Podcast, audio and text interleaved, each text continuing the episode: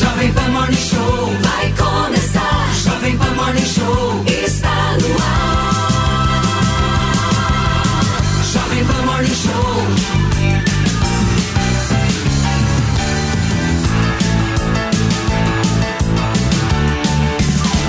Jovem Pan Morning Show. Jovem Pan Morning Show. Jovem Pan Morning Show. Oferecimento Loja e 100. Liquidação sensacional. É nas Lojas 100. Fala, minha excelência! Bom dia, uma ótima quarta-feira para todo mundo que nos acompanha. Olha, pedindo licença todo santo dia para entrar na sua casa, no seu carro agora. Este programa, neste dia, promete. Eu vou explicar para vocês o porquê. Nunca antes na história deste programa nós tivemos uma vidente sentada neste sofá. E este fato, Felipe Monteiro, acontecerá na manhã de hoje. Saberemos de Shaline Grazik, a mulher que previu várias questões. Eu já vejo o olhar de Júlia Lucia. Aliás, ela tá muito gata hoje, diga-se de passagem, hein? Seja bem-vinda, Juju. Agora, eu já vejo o olhar de Júlia Lucia um pouco desconfiada, dizendo o seguinte: "Ah, eu não assisto BBB e eu não acredito em videntes. Mas hoje esse cenário mudará, minha amiga, porque hoje nós traremos todas essas novidades. Tem também atualização sobre a questão das chuvas. O bicho tá pegando gente no Brasil inteiro, principalmente lá no Rio Grande do Sul. Eu vou te trazer detalhes. Paulinha Nobre aqui sentada no sofá. E óbvio, nosso time tá pronto, reunido com Mano Ferreira, Renato Batista, Felipe Monteiro e Júlia Luci. Vamos começar falando um pouquinho sobre educação, porque o presidente Lula sancionou uma lei que cria uma poupança para incentivar alunos do ensino médio a permanecer na escola. O programa, que foi intitulado Pé de Meia, está prevendo o pagamento de parcelas mensais e um abono anual aos estudantes, além de um auxílio extra no terceiro ano para quem fizer o Enem. Valor ainda que não foi definido, viu, gente? O objetivo é garantir a permanência dos estudantes na escola até que eles completem o ensino médio. Vão ser priorizados alunos cuja renda familiar per capita mensal seja igual ou menor a 218 reais. Maninho, começa você essa. Me fala se esse negócio é bom ou não. Bom dia, Paulinho. Esse programa é bom. É, em primeiro lugar, ele ataca um problema real, que é a evasão escolar, ou seja, o abandono da sala de aula ao longo do ensino médio, que é um fenômeno que gera um prejuízo enorme para o país. Primeiro, individualmente, para a vida de cada jovem que abandona a sala de aula, mas também para a economia como um todo. O professor Ricardo Paz de Barros, a professora Laura Miller Machado, do INSPER, tem um estudo que mostra que o efeito para o PIB do país é de mais de 214 bilhões de reais por ano de prejuízo causado pela perda de produtividade desses estudantes que deixam de concluir o ensino médio e, portanto, se tornam profissionais menos produtivos no mercado de trabalho. Ou seja, é um gargalo fundamental para a economia do país. E a gente sabe que, do ponto de vista econômico, produtividade é o assunto mais importante de todos os outros. Da produtividade é que vem ganho de renda, da produtividade é que vem crescimento econômico. Então, atacar esse problema é, da evasão é fundamental. E, nesse sentido, o programa consegue conciliar os incentivos para o estudante é, de uma forma muito interessante, que é dando um dinheiro imediato para garantir a permanência, porque muitos dos jovens com esse perfil de renda, de é, renda per capita até 200 e poucos reais, acaba saindo da escola muitas vezes para complementar a renda da família. Então, você dá um valor que ajuda a permanência e você também dá uma faz um ajuda o jovem a construir uma poupança para dar uma perspectiva de futuro, para que ele comece a imaginar o que vai fazer ao se formar. Muitas vezes podem abrir um negócio, pode, claro que alguns vão acabar usando dinheiro de forma é, não tão inteligente, mas de toda forma, o importante é que você cria um incentivo para que o jovem permaneça e pense no futuro. E é isso que a gente precisa da juventude. Você sabe que aqui em São Paulo, eu me lembro bem, já tiveram dois programas que era algo mais ou menos nessa linha, mas havia uma diferença. O aluno ele tinha que contribuir com a escola. Eu me lembro do Escola da Família, não sei se vocês se lembram, da época do Chalita, quando o Chalita era secretário de Educação aqui em São Paulo. E também o aluno empreendedor, que era o seguinte: o cara estudava de manhã e aí tinham, sei lá, 10 vagas, 15 vagas por escola para fazer várias outras ações de serviço e o cara trabalhava na própria escola e recebia uma remuneração para isso. Ou seja, ele tinha é, que estudar e ao mesmo tempo que trabalhar e não saía daquele ambiente. Isso deu muito certo aqui. Em Minas, na época do Aécio Neves, governador, houve o Poupança Jovem, que tinha esse objetivo também, visando o ensino médio. E de forma geral, o Bolsa Escola nasceu um pouco com esse conceito, só que mais focado no ensino básico e não no ensino médio. Agora, no caso do Escola da Família, eu me lembro que o aluno ele tinha que é, trabalhar os finais de semana nas escolas, porque as escolas eram abertas aos finais de semana, e os caras tinham que ir para a escola para ajudar nas atividades com a comunidade e tal, e aí em troca eles recebiam o valor integral ali da bolsa de estudos. Então eles conseguiam pagar, entre aspas, a faculdade deles. Como é que você viu essa ação, Renato Batista? Boa medida, boa medida, Paulo Matias. Bom dia a todos. O, acho que o Mano Ferreira já matou a questão aqui. É um bom projeto para evitar a evasão escolar e para garantir que o estudante esteja onde ele tem que estar, que é dentro da sala de aula e a gente sabe que muitas vezes o estudante uh, que não tem renda o suficiente acaba saindo da escola para se dedicar a outras atividades, para trabalhar, para tentar ganhar vida.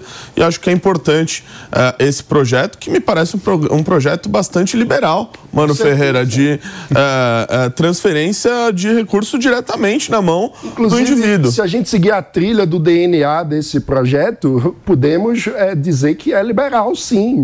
A proposta. Bolsa Família é liberal. Exato. E essa proposta foi formulada pelo professor Ricardo Paz de Barros, a Helena Landau, que coordenou o programa é, da Simone Tebet, levou essa ideia para o programa de governo da Simone Tebet, e no momento em que a Simone foi anunciar o apoio para o Lula, ela colocou algumas condicionantes. Entre outros, estava a adoção desse programa, que foi um dos programas que mais repercutiu quando a Simone anunciou na campanha. Ou seja, há claramente uma influência liberal na construção desse programa. E, e, e, foi, e, foi, um projeto que foi aprovado pelo Congresso Nacional, é importante Sim. lembrar disso, e agora sancionado pelo governo. foi, PP? Tudo que a esquerda faz de bom, o Mano aprova porque diz que é liberal. É impressionante Não, esse aspecto.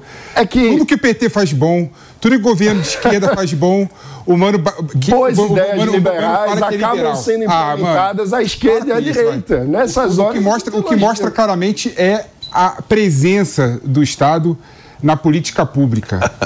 Isso que mostra claramente que contraria a lógica liberal por si só. De forma alguma. E eu concordo que foi falado aqui na essência. Né? A evasão escolar é um problema no Brasil. Tem um estudo do INSPE que fala que o Brasil perde por ano 215 bilhões de reais com evasão Está citando escolar. Ricardo Paz de Barros. 215 bilhões de reais com, com evasão escolar. E esse projeto, por exemplo, com a Bolsa é, Ensino Médio, o valor vai ser muito menor do que o custo que o Brasil pede com a evasão escolar de mais de 200 bilhões de reais. E é uma medida boa, porque além de deixar o jovem na, na escola, permitir que ele não, não precise sair da escola para complementar a renda da família, tem um ponto que o Mano colocou que eu queria trazer um novo ângulo, né? É, quando você dá educação para essas pessoas, você emancipa essas pessoas também. Porque só com educação que você faz cidadãos melhores. Então, quando você faz com que os jovens fiquem na escola e aprendam, não é? Você faz com que a gente forme cidadãos para o mundo, para o Brasil, muito melhor. Agora, o desafio que o governo tem, além de fazer esse projeto, mano, é fazer um sistema de educação muito mais é, atraente para o aluno. Exato. Muito mais moderno para o aluno.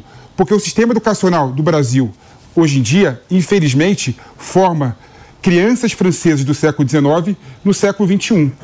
O tal de enciclopedismo raso, decoreba sem nenhum tipo de fundamento, sem nenhum tipo de razão. Então nós temos que agora que os jovens ficarão na escola para receber a bolsa é, ensino médio, criar instrumentos e melhorar o ensino médio para dar instrumento para ele para realmente se emancipar é, como cidadão. Agora, Ju, é importantíssimo combater a evasão escolar, mas educação básica é tão importante quanto, né, minha amiga?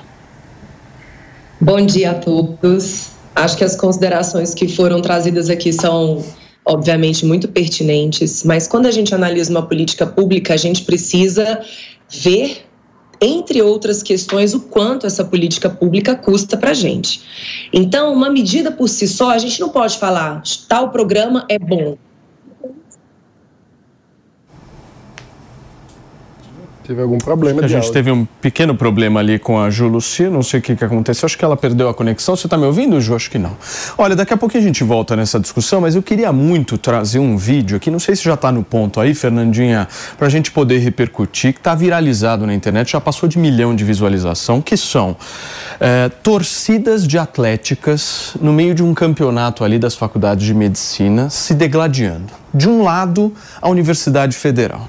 Do outro lado, a Universidade Pública. E os caras da, univers... ah, perdão, da Universidade Privada.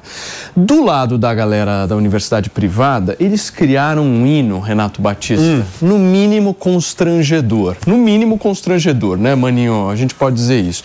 Em que eles se vangloriam, de alguma forma, que eles são ricos, que os pais dele são ricos, que eles de alguma forma conseguiram eh, passar na faculdade porque a faculdade é fácil, porque eles colam e porque, meu, eles têm mais estrutura que a galera do outro lado. E é um grito de torcida mesmo. Eu vou exibir esse vídeo daqui a pouquinho aqui para vocês. É um negócio inacreditável. Já temos? Então vamos rodar esse vídeo só para vocês entenderem do que eu tô falando. Dá uma olhada aí, ó. De um lado, a gente tem a torcida da Universidade Federal. Do outro lado, a gente tem a torcida da Universidade Particular no meio do intermédio, que é esse campeonato que rola todos os anos ali entre as faculdades de medicina e aí os alunos vão lá, participam, é, quase não tem festa, aquelas coisas, né? Rodas liberais não existem nesse local, né, Renato Batista? Pois bem, aí o que que acontece? Esses gritos, ó, para você que não está ouvindo esse áudio, vou pedir para colocar de novo aqui o no- do início, ó. Eles começam dizendo, ó, meu pai é rico, o seu também. A diferença é o QI que a gente tem. Olha isso. E eles seguem, ó. Explode o seu cartão na maior mensalidade. E eles seguem com os gritos. É lindo ver o seu pai pagando a sua, a minha faculdade. Essa publicação que a gente está trazendo para você já, já alcançou mais de 2 milhões de views. E assim, são gritos que eu fico pensando o seguinte: meu Deus do céu, essas pessoas vão virar médicas, certo? Você vai se tratar com algum deles, Mano Ferreira? Só para entender assim. Olha, Olha, no fim das contas, a gente vai, No provavelmente. final das contas, a gente vai? Porque pá, a gente não deve nem saber a procedência pessoas. em que campeonato o médico participou no tempo da, da juventude. Mas, é, infelizmente, isso reflete a cultura é, da- dos universitários hoje no Brasil. De fato, isso aí não é exatamente surpreendente para quem acompanha é, esses campeonatos entre faculdades. Né? Esse tipo de canto provocativo é, é comum. né? Meu pai é rico, o seu também. A diferença é o QI que a gente tem, Renato. Ó, e, e também se vangloriam de que toda a sociedade, de certa maneira, é obrigada a pagar e a financiar os estudos da, da- dessa turma, mesmo eles, como eles próprios estão dizendo, sendo oriundos de famílias com recursos financeiros. Ó, eu sou bastante contra o politicamente é, correto, entendo que esses, esses cantos, por mais ridículos e patéticos que sejam, é, é algo comum, né? Não, não começou hoje, é, existe desde sempre, faz parte ali da provocação. Eu só acho realmente de, um, é, de uma babaquice você se vangloriar que você tem recursos financeiros, você vem de uma família rica, seus pais têm dinheiro e você está estudando numa escola pública que é bancada pelas pessoas que são mais pobres e que pagam ICMS para financiar a universidade pública. Agora, não teve aquela história que, inclusive, se eu não me engano, foi uma proposta do deputado Kim Kataguiri, se eu não estou enganado, de fazer com que os alunos que tivessem eh, condições pagassem a universidade pública. Por que, que isso não avançou? Você discorda dessa medida, ô PP? A discussão, Paulinho, é muito mais profunda do que simplesmente pagar é, a faculdade o aluno Concorda ou que não pode pagar a concorda com a faculdade. medida? É, não, assim, É mais profundo. Assim, quando, quando você pega, por exemplo, o sistema. Não, quando você pega, por exemplo, as pessoas que defendem que a universidade tem que ser paga, né, as pessoas têm que pagar a universidade, as pessoas que defendem essa medida esquecem que o ensino é somente um tripé da universidade. A uni- a universidade ela, ela- ela se resume a ensino, é, pesquisa e aprimoramento, né? Extensão. Extensão, extensão, que é o aprimoramento. E farra, três- como a gente São os três pontos, os três pontos. Então, ou seja, a pesquisa universitária é necessária para se desenvolver o país. Né? A, a- a universidade é o propulsor, motor do desenvolvimento nacional. Né? Se pega os Estados Unidos, por exemplo, todas as pesquisas que saem de lá tem uma união entre a empresa e a universidade. Acho né? que isso tem Ou a ver seja, É, o que que isso tem a ver? Eu esperando. quando você, quando você tira né, a possibilidade da pessoa fazer universidade gratuita, por exemplo, você tira também o financiamento da pesquisa. Que isso? E digo Não tem nada a digo- ver. Não, e digo mais, não, deixa eu continuar. E digo mais uma questão, e tem uma questão que eu, que eu, que eu falo para você, não é?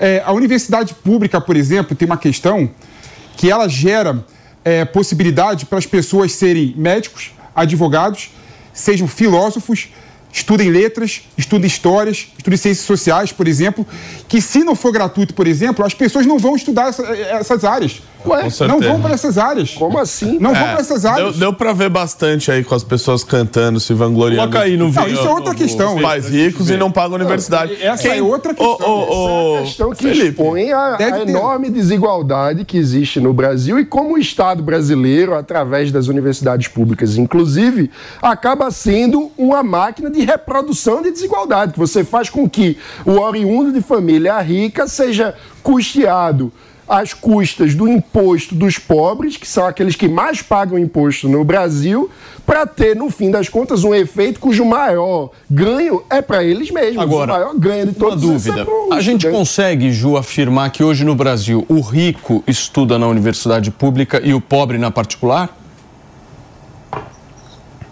Olha, ah, em alguns cursos, como por exemplo medicina, você mesmo estabelecendo cotas né, raciais, você observa que aqueles que entraram pelas cotas são negros ricos.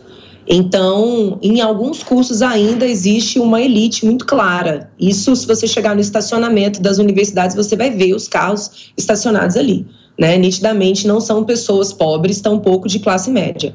Mas essa, esse, esse, essa insistência no investimento no ensino superior no Brasil, e eu já falei isso aqui, a gente não tem nada que prove que o investimento no ensino superior está levando o Brasil a desenvolver mais ciência. Pelo contrário, o número de patentes do Brasil está estagnado. Se a gente pegar os estudos que são feitos nas universidades, aquilo que efetivamente virou produto, aquilo que efetivamente foi apropriado pela indústria, é muito pouco. Não é à toa que o Brasil permanece tendo como carro-chefe do seu PIB o agro. A gente consegue evoluir muito pouco nos outros setores, porque a nossa pesquisa é, sim, muito deficitária nas áreas da ciência. Se a gente pegar o investimento da CAPES, do CNPq, é predominantemente nas ciências humanas, o que não leva, por exemplo, ao desenvolvimento de novos produtos. Então, o que a gente observa hoje, de uma forma inconteste, é um esforço da sociedade brasileira em manter um ensino superior que ainda continua privilegiando uma elite, sim, tá? mas que não tem essa elite revertendo isso para como ganho na sociedade. Em contrapartida, como tudo depende de dinheiro, como nenhuma política pública pode ser avaliada pela sua intenção em si, a gente tem que avaliar o custo dela também. A gente permanece sem universalizar a creche. Então, a gente tem que romper paradigmas. Primeiro, ensino superior não é para todos. Nenhum país desenvolvido no mundo, a gente tem a maior parte da população no ensino superior. A gente tem que focar no ensino médio. Essa, inclusive, é a crítica que eu ia fazer em relação ao programa do, do, do pé de meia, como está sendo chamado. Né? Será que a pura e simples permanência do estudante no ensino médio por si só garante que ele vai ser mais produtivo? Eu tenho os meus questionamentos. Eu tenho. Então, você manter uma pessoa ali na sala de aula, por si só, vai fazer com que ela seja um trabalhador melhor, mais produtivo? Eu realmente preciso de mais pesquisa, porque o que a gente vê hoje, é, é, é, de uma forma incontestável, é o nosso estudante, quando ele vai fazer a prova do PISA, é uma vergonha. Ele não tem raciocínio lógico-matemático, ele não sabe interpretar texto. Então, é continuar mantendo as pessoas nesse sistema eu não sei, gente, se vai trazer esse impacto, não, de verdade. Não estou falando nem que sim, não estou falando que não. Sim. Agora, uma política pública de 20 bi, se você falar assim, Júlia, o que, que você gostaria de ver? Joga esse 20 bi em ensino básico. Pega o bebê, pega a criança, vamos investir até os 7 anos de idade. Aí sim a gente vai ter uma transformação no Brasil. Mas sabe por que, que isso não é feito? Porque o bebê não vota, o ensino médio vota. Deixa eu trazer uma atualização importante para vocês em relação à chuva, gente. Lá no Rio Grande do Sul, uma pessoa infelizmente morreu e outras 10 ficaram feridas depois do temporal que atingiu todo o estado. A nossa repórter, a repórter Lilian Donadelli já está conectada aqui com a gente, vai trazer todas as informações. Bem-vinda, minha querida. Me conta como é que estão as coisas por aí. Bom dia, Paulo. Bom dia a todos que nos acompanham. Prazer estar aqui com vocês, infelizmente, né, para falar dos estragos dessa chuva forte que atinge o Rio Grande do Sul. A gente fala um pouquinho, traz para vocês um balanço, né, dos transtornos registrados aqui em várias regiões do estado. Diversos municípios reportaram danos e ocorrências à Defesa Civil Estadual por conta aí das chuvas intensas, fortes ventos, granizo e também descargas elétricas. Até o momento, segundo as autoridades, né, como você falou, pelo menos 10 pessoas ficaram feridas e uma pessoa morreu em razão do temporal em Cachoeirinha, que também fica na região metropolitana. O homem foi atingido por uma marquise de um supermercado que desabou com a força do vento. Porto Alegre teve rajadas acima aí dos 100 quilômetros por hora derrubando centenas de árvores e postes. Nunca tinha visto nada igual. Essa foi a reação aí de muitos moradores da capital diante de uma das tempestades mais fortes que atingiu a cidade na história recente, com chuva excessiva em curto período. Bom, para se ter uma ideia, Paulo, em apenas 60 minutos choveu aí a metade da média histórica de precipitação de janeiro inteiro na cidade. Entre os estragos, dois hospitais foram atingidos, aí precisaram remanejar pacientes. Três Estações da Transurb também foram forçadas aí a, a não funcionarem, né, desligarem seus sistemas em função de alagamento. E além de muitos pontos sem luz, outro, outra questão interessante é que Porto Alegre tem mais de um milhão de pessoas sem água. Segundo o prefeito Sebastião Melo, cinco das seis estações de captação de recurso na capital, além das estruturas de bombeamento, estão sem energia. E agora a gente vai também para a região central. O Hospital São Vicente Ferrer, em São Vicente do Sul, foi totalmente destelhado também. Por conta do alagamento, os pacientes também precisaram ser transferidos, inclusive um idoso de 70 anos acabou não resistindo e morreu ao ser transferido para outro local. E o número de raios também chamou bastante atenção lá em Santa Maria. Segundo a central de monitoramento, foram cerca de 700 descargas elétricas, além das várias rodovias estaduais que sofreram um bloqueio total ou parcial, como é o caso de vias que ligam municípios da Serra Gaúcha. Lembrando aí que a região ainda tem bloqueio bloqueios totais provocados pelas chuvas do ano passado. Na manhã de hoje, o governador aí do Rio Grande do Sul, Eduardo Leite, comunicou que há registro de estragos em pelo menos 25 cidades até o momento, com mais de 500 chamadas aí ao Corpo de Bombeiros, que está se mobilizando nessa manhã para atender a, a todos. Mas ele reforçou que é importante ressaltar que o estado ainda está em situação de alerta para temporais na região metropolitana, Vale do Caí, Campos de Cima da Serra e Litoral. Existe a possibilidade, né? Então, até o final dessa quarta-feira, ter uma repetição desses episódios da noite passada nessas regiões que eu falei para vocês. Paula, com você. Muito bem, Lilian, obrigado, viu, querida, pelas suas informações. A gente vai continuar acompanhando tudo o que acontece e realmente as imagens são impressionantes, principalmente do vento. Dá uma olhada nisso, gente. Para você que está no rádio, tem uma ventania nas imagens visível, um coqueiro balançando de um jeito assim. A gente viu recentemente aqui em São Paulo uma tempestade muito parecida, se eu não me engano, na terça-feira passada, com um forte vento, uma coisa inacreditável inacreditável, mesmo que deixou um monte de gente sem luz, uma situação caótica na cidade. Mas para quem está nos acompanhando por imagens, está vendo uma dimensão no Rio Grande do Sul que realmente é algo muito complicado que a gente está tendo que passar. Olha, eu saio do Rio Grande do Sul, vou direto para o Rio de Janeiro conversar com um homem. Cadê o nosso Rodrigo Viga? Tá aqui, Fê? Coloca ele na tela aqui para mim. Vocês sabem que ontem, Fê, contar para você, para nossa audiência, eu estava lá no Twitter. Eu vi também. Você viu, maninho? Descobriram o Rodrigo Viga, Fabrício Nights. Que o Rodrigo, o Rodrigo Viga foi descoberto Viga. na internet. Ele está com mais de um milhão de visualizações e as pessoas estão questionando o que ele faz no encerramento das matérias. Paulinha Nobre, tá viralizado esse vídeo. Aí o que, que ele fez? Esperto, Rodrigo Viga também, né?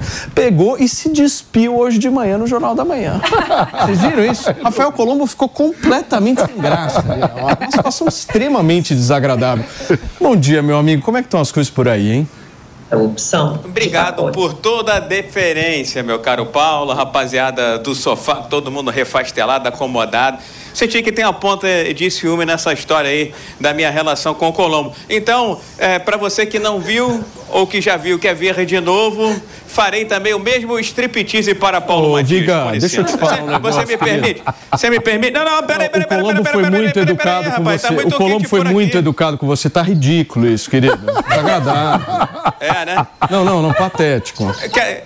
É, vo- vo- você está no ar-condicionado aí, é, todo é, protegido, blindado. Aqui no Rio de Janeiro hoje vai a 40 graus. Eu sempre uso uma camisa por baixo aqui, tá dando para ver, meu caro Paulo? Para que o, o suor é, que emana é, desse corpo escultural aqui não transpasse é, para a blusa social, certo? E aí bota o blazer para fazer toda aquela composição. Então, é, a pedidos, agora farei bem. sem blazer. Para você, viu, meu caro Paulo? Obrigado, nosso espectador, ouvinte, internauta da Jovem Pan. Obrigado, mas eu não aceito. Vamos falar agora de informações, meu amigo. É essa onda, essa onda de calor tá batendo recorde, é isso? Me conta aí. Você vai pra praia hoje? Me conta. Ah, quem me dera ao menos uma vez, como dizia a música, rapaz, porque é, é dia útil, é dia de labuta, é dia de trabalho. Hoje a gente está na perspectiva de bater 40 graus aqui no Rio de Janeiro, seria a temperatura recorde mais alta é, desse ano de 2024. Ontem nós é, atingimos aqui é, o pico, segundo a medição de uma estação da Marambá, que fica na Zona Oeste, 38,1 graus. Alguém fala assim, poxa, mas eu, eu tô na Zona Norte, eu tô na Zona Sul, tô sentindo muito mais do que isso. Tem a questão da umidade, que afeta, impacta a sensação térmica e com certeza é um começo de 2024 quente, dos mais quentes é, da história recente, com sensação térmica de 50, 51, 52. Já teve registros de quase 50 grau, 54 graus Celsius, a sensação térmica aqui no Rio de Janeiro. E olha que o verão é, mal começou, o ano mal começou e a temperatura vai continuar empinando. Temperaturas elevadas é, motivo de preocupação são é, questões relacionadas aí ao clima, né? Isso tudo é motivo de preocupação por aqui, não só com relação à chuva, mas também com a dengue. É um problema em São Paulo. Aqui já tem muita acumulação de água, os números é, dispararam, é, risco de epidemia aqui no Rio de Janeiro ao longo dos próximos dias, ao longo desse verão. A prefeitura já está comprando vacina, fazendo a exemplo do que fez o governo do Mato Grosso do Sul, comprando vacina para imunizar a população. E a chuva do último final de semana ainda traz problemas, eh, transtornos, muita dor de cabeça por aqui. Os números oficiais dão conta de que 15 mil pessoas foram afetadas diretamente, viu, Paulo? São 9.300 pessoas desabrigadas e ou eh, desalojadas, 300 perderam suas casas e outras 9 mil tiveram que deixar as suas casas porque ou foram alagados ou estão em condição eh, insalubre nesse momento. São pessoas que estão sendo mapeadas, monitoradas pelas autoridades para ver se podem se enquadrar, podem ser habilitadas em algum programa de assistência social. Os números oficiais de Corpo de Bombeiros e Defesa Civil apontam para essa direção nesta tragédia. 12 mortes confirmadas, pessoas identificadas que morreram em decorrência da chuva. Outros dois corpos foram encontrados nas últimas horas em águas aqui no Rio de Janeiro, no Rio Acarina Baixada e na Baía eh, de Guanabara. Não havia nenhuma marca de eh, perfuração por arma branca ou arma de fogo, muito possivelmente duas pessoas que foram levadas pela enxurrada. Ou seja, o que é 12 agora pode subir para 14. E ainda há duas pessoas eh, desaparecidas, o que pode elevar ainda mais essa tragédia, prejudicar ainda mais esses números, podendo apontar para 16 óbitos eh, confirmados pelas autoridades, por enquanto só 12, mas podendo chegar a 16. São os números eh, parciais dessa tragédia. Agora ainda tem muita cidade, ainda tem muito bairro eh, com água acumulada, com problema no fornecimento eh, de energia, problema no fornecimento de água. Eh, os dias ainda não voltaram ao normal, principalmente na Baixada Fluminense, e a perspectiva de mais chuva no horizonte, viu, Paulo? Muito bem, Viga, obrigado, viu, meu amigo, pelas suas informações. Você que. Você e a Luciana Verdolim, para mim, pelo menos, né, o, o Paulinha Nobre, os dois, assim, pelo menos eu encaro como patrimônios dessa emissora e do rádio brasileiro. Rodrigo Viga e Luciana Verdolim, certo? Com certeza. Você quer assinar, Viga, só pra gente fechar? É, com certeza, é minha marca registrada, entendeu?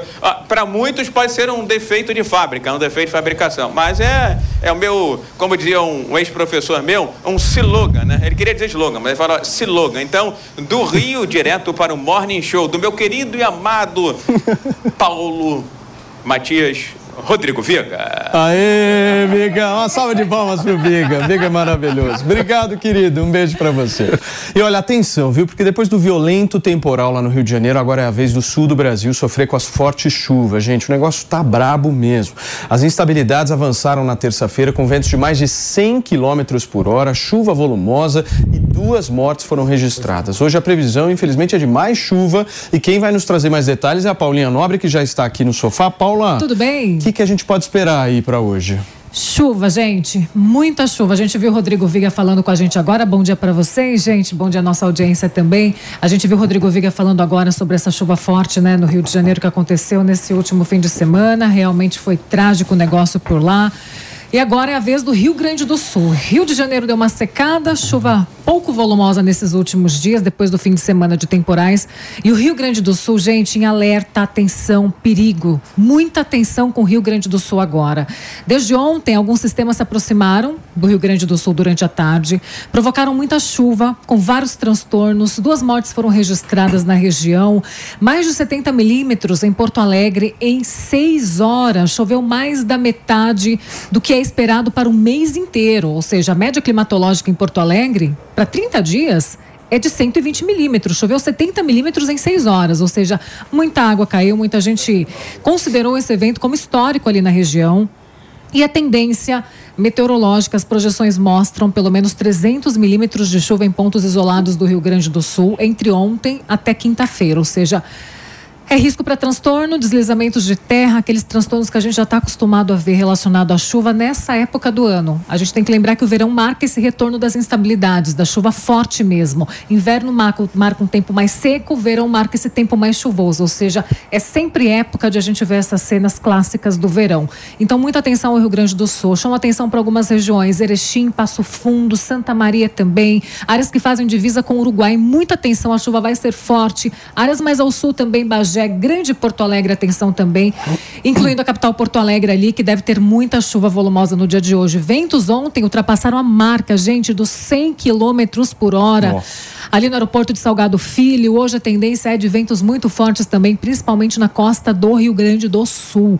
Sobre São Paulo, gente, Rio de Janeiro, para a gente finalizar esse papo do tá tempo um bafo aqui. quente lá fora, impressionante 35 hoje, graus a máxima hoje aqui em São Paulo. Ontem não tivemos chuva quase aqui em São Paulo, nem chegamos a um milímetro em alguns pontos aqui da capital paulista. Rio de Janeiro nem 0,2 milímetros ontem, com temperatura de 37 graus ali na Estação da Glória. Hoje 35 aqui em São Paulo, Rio de Janeiro 40 graus hoje.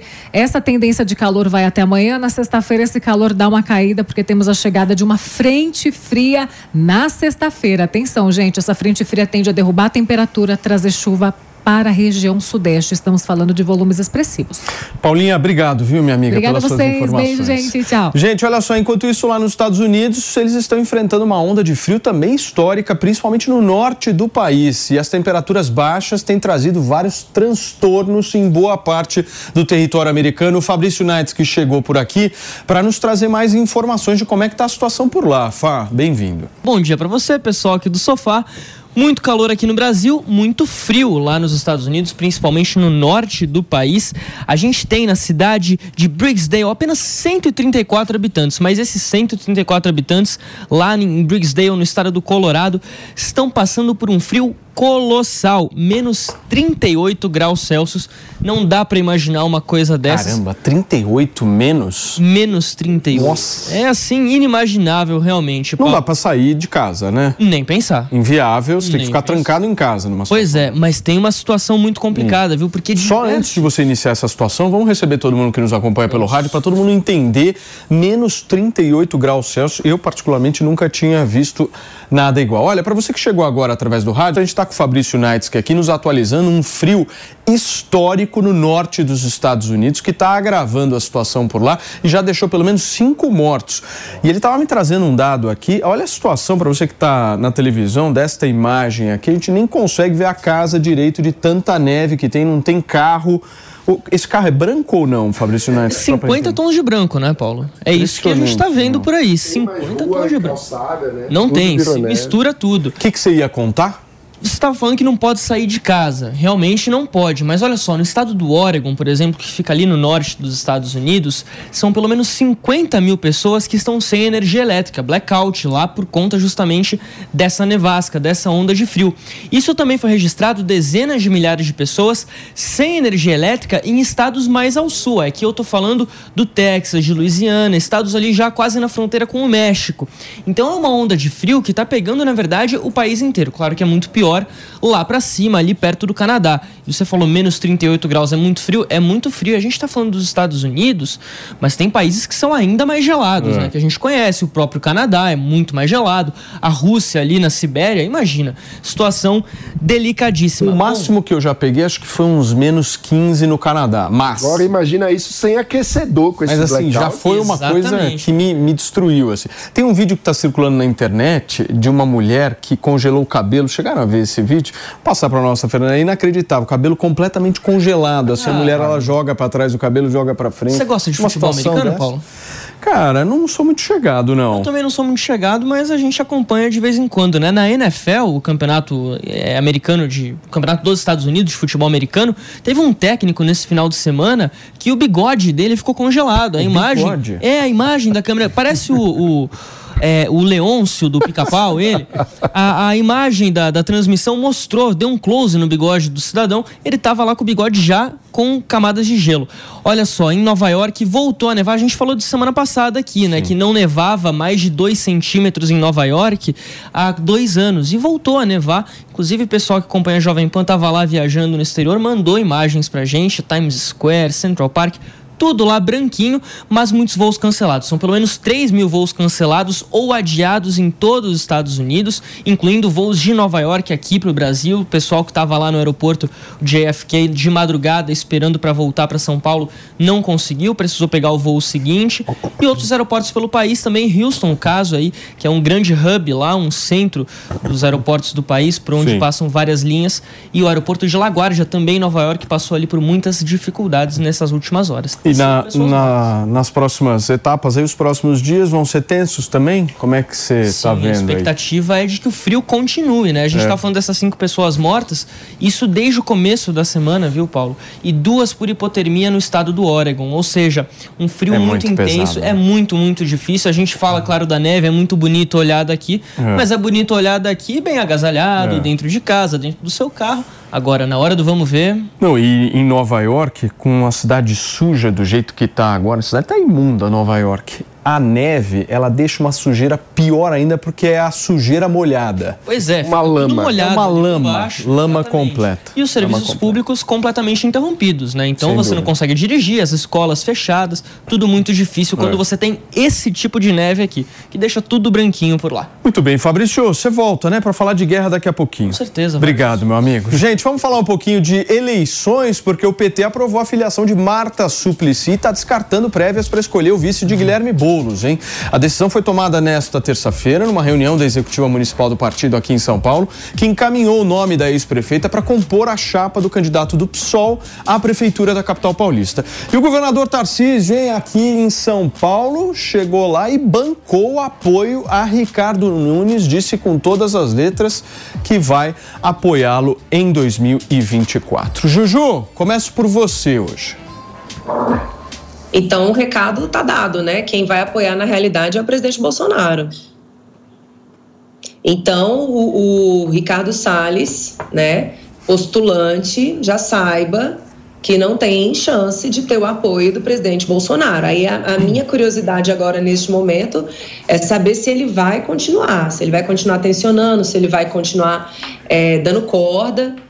Sinceramente, ele tem bônus e ônus se ele decidir continuar, né? Porque a gente vê que ele sai muito bem nas pesquisas, a gente tem uma parte considerável do eleitorado do município de São Paulo ansiando em ver um candidato da direita mesmo, né? Não alguém que, que tem ali uma certa dúvida, né? Como é o caso do Ricardo do, do, do Nunes, mas é, Bolsonaro, portanto, está com Nunes mesmo, está cravado isso, e Tarcísio com Nunes é um peso importantíssimo para a campanha dele.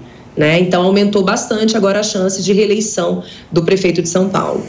Agora, o que tem de petista incomodado não está escrito, hein? Principalmente com essa chegada de Marta Suplicy. Os caras estão olhando, obviamente, que foi o Lula que mandou, então, naturalmente, vai ser feito, certo? Exatamente. Não tem nem discussão. Já veio de cima para baixo. Agora, isso não quer dizer que a coisa seja aceita efetivamente, né, mano? Exato, porque a gente sabe que expõe de forma muito evidente uma das grandes contradições da narrativa petista nos últimos anos. Porque o PT ficou chamando o impeachment da Dilma de golpe, é, depois tentou dizer que uniu democratas em defesa da democracia, é, e agora tem que receber de volta uma golpista, segundo eles mesmos. Né? Uhum.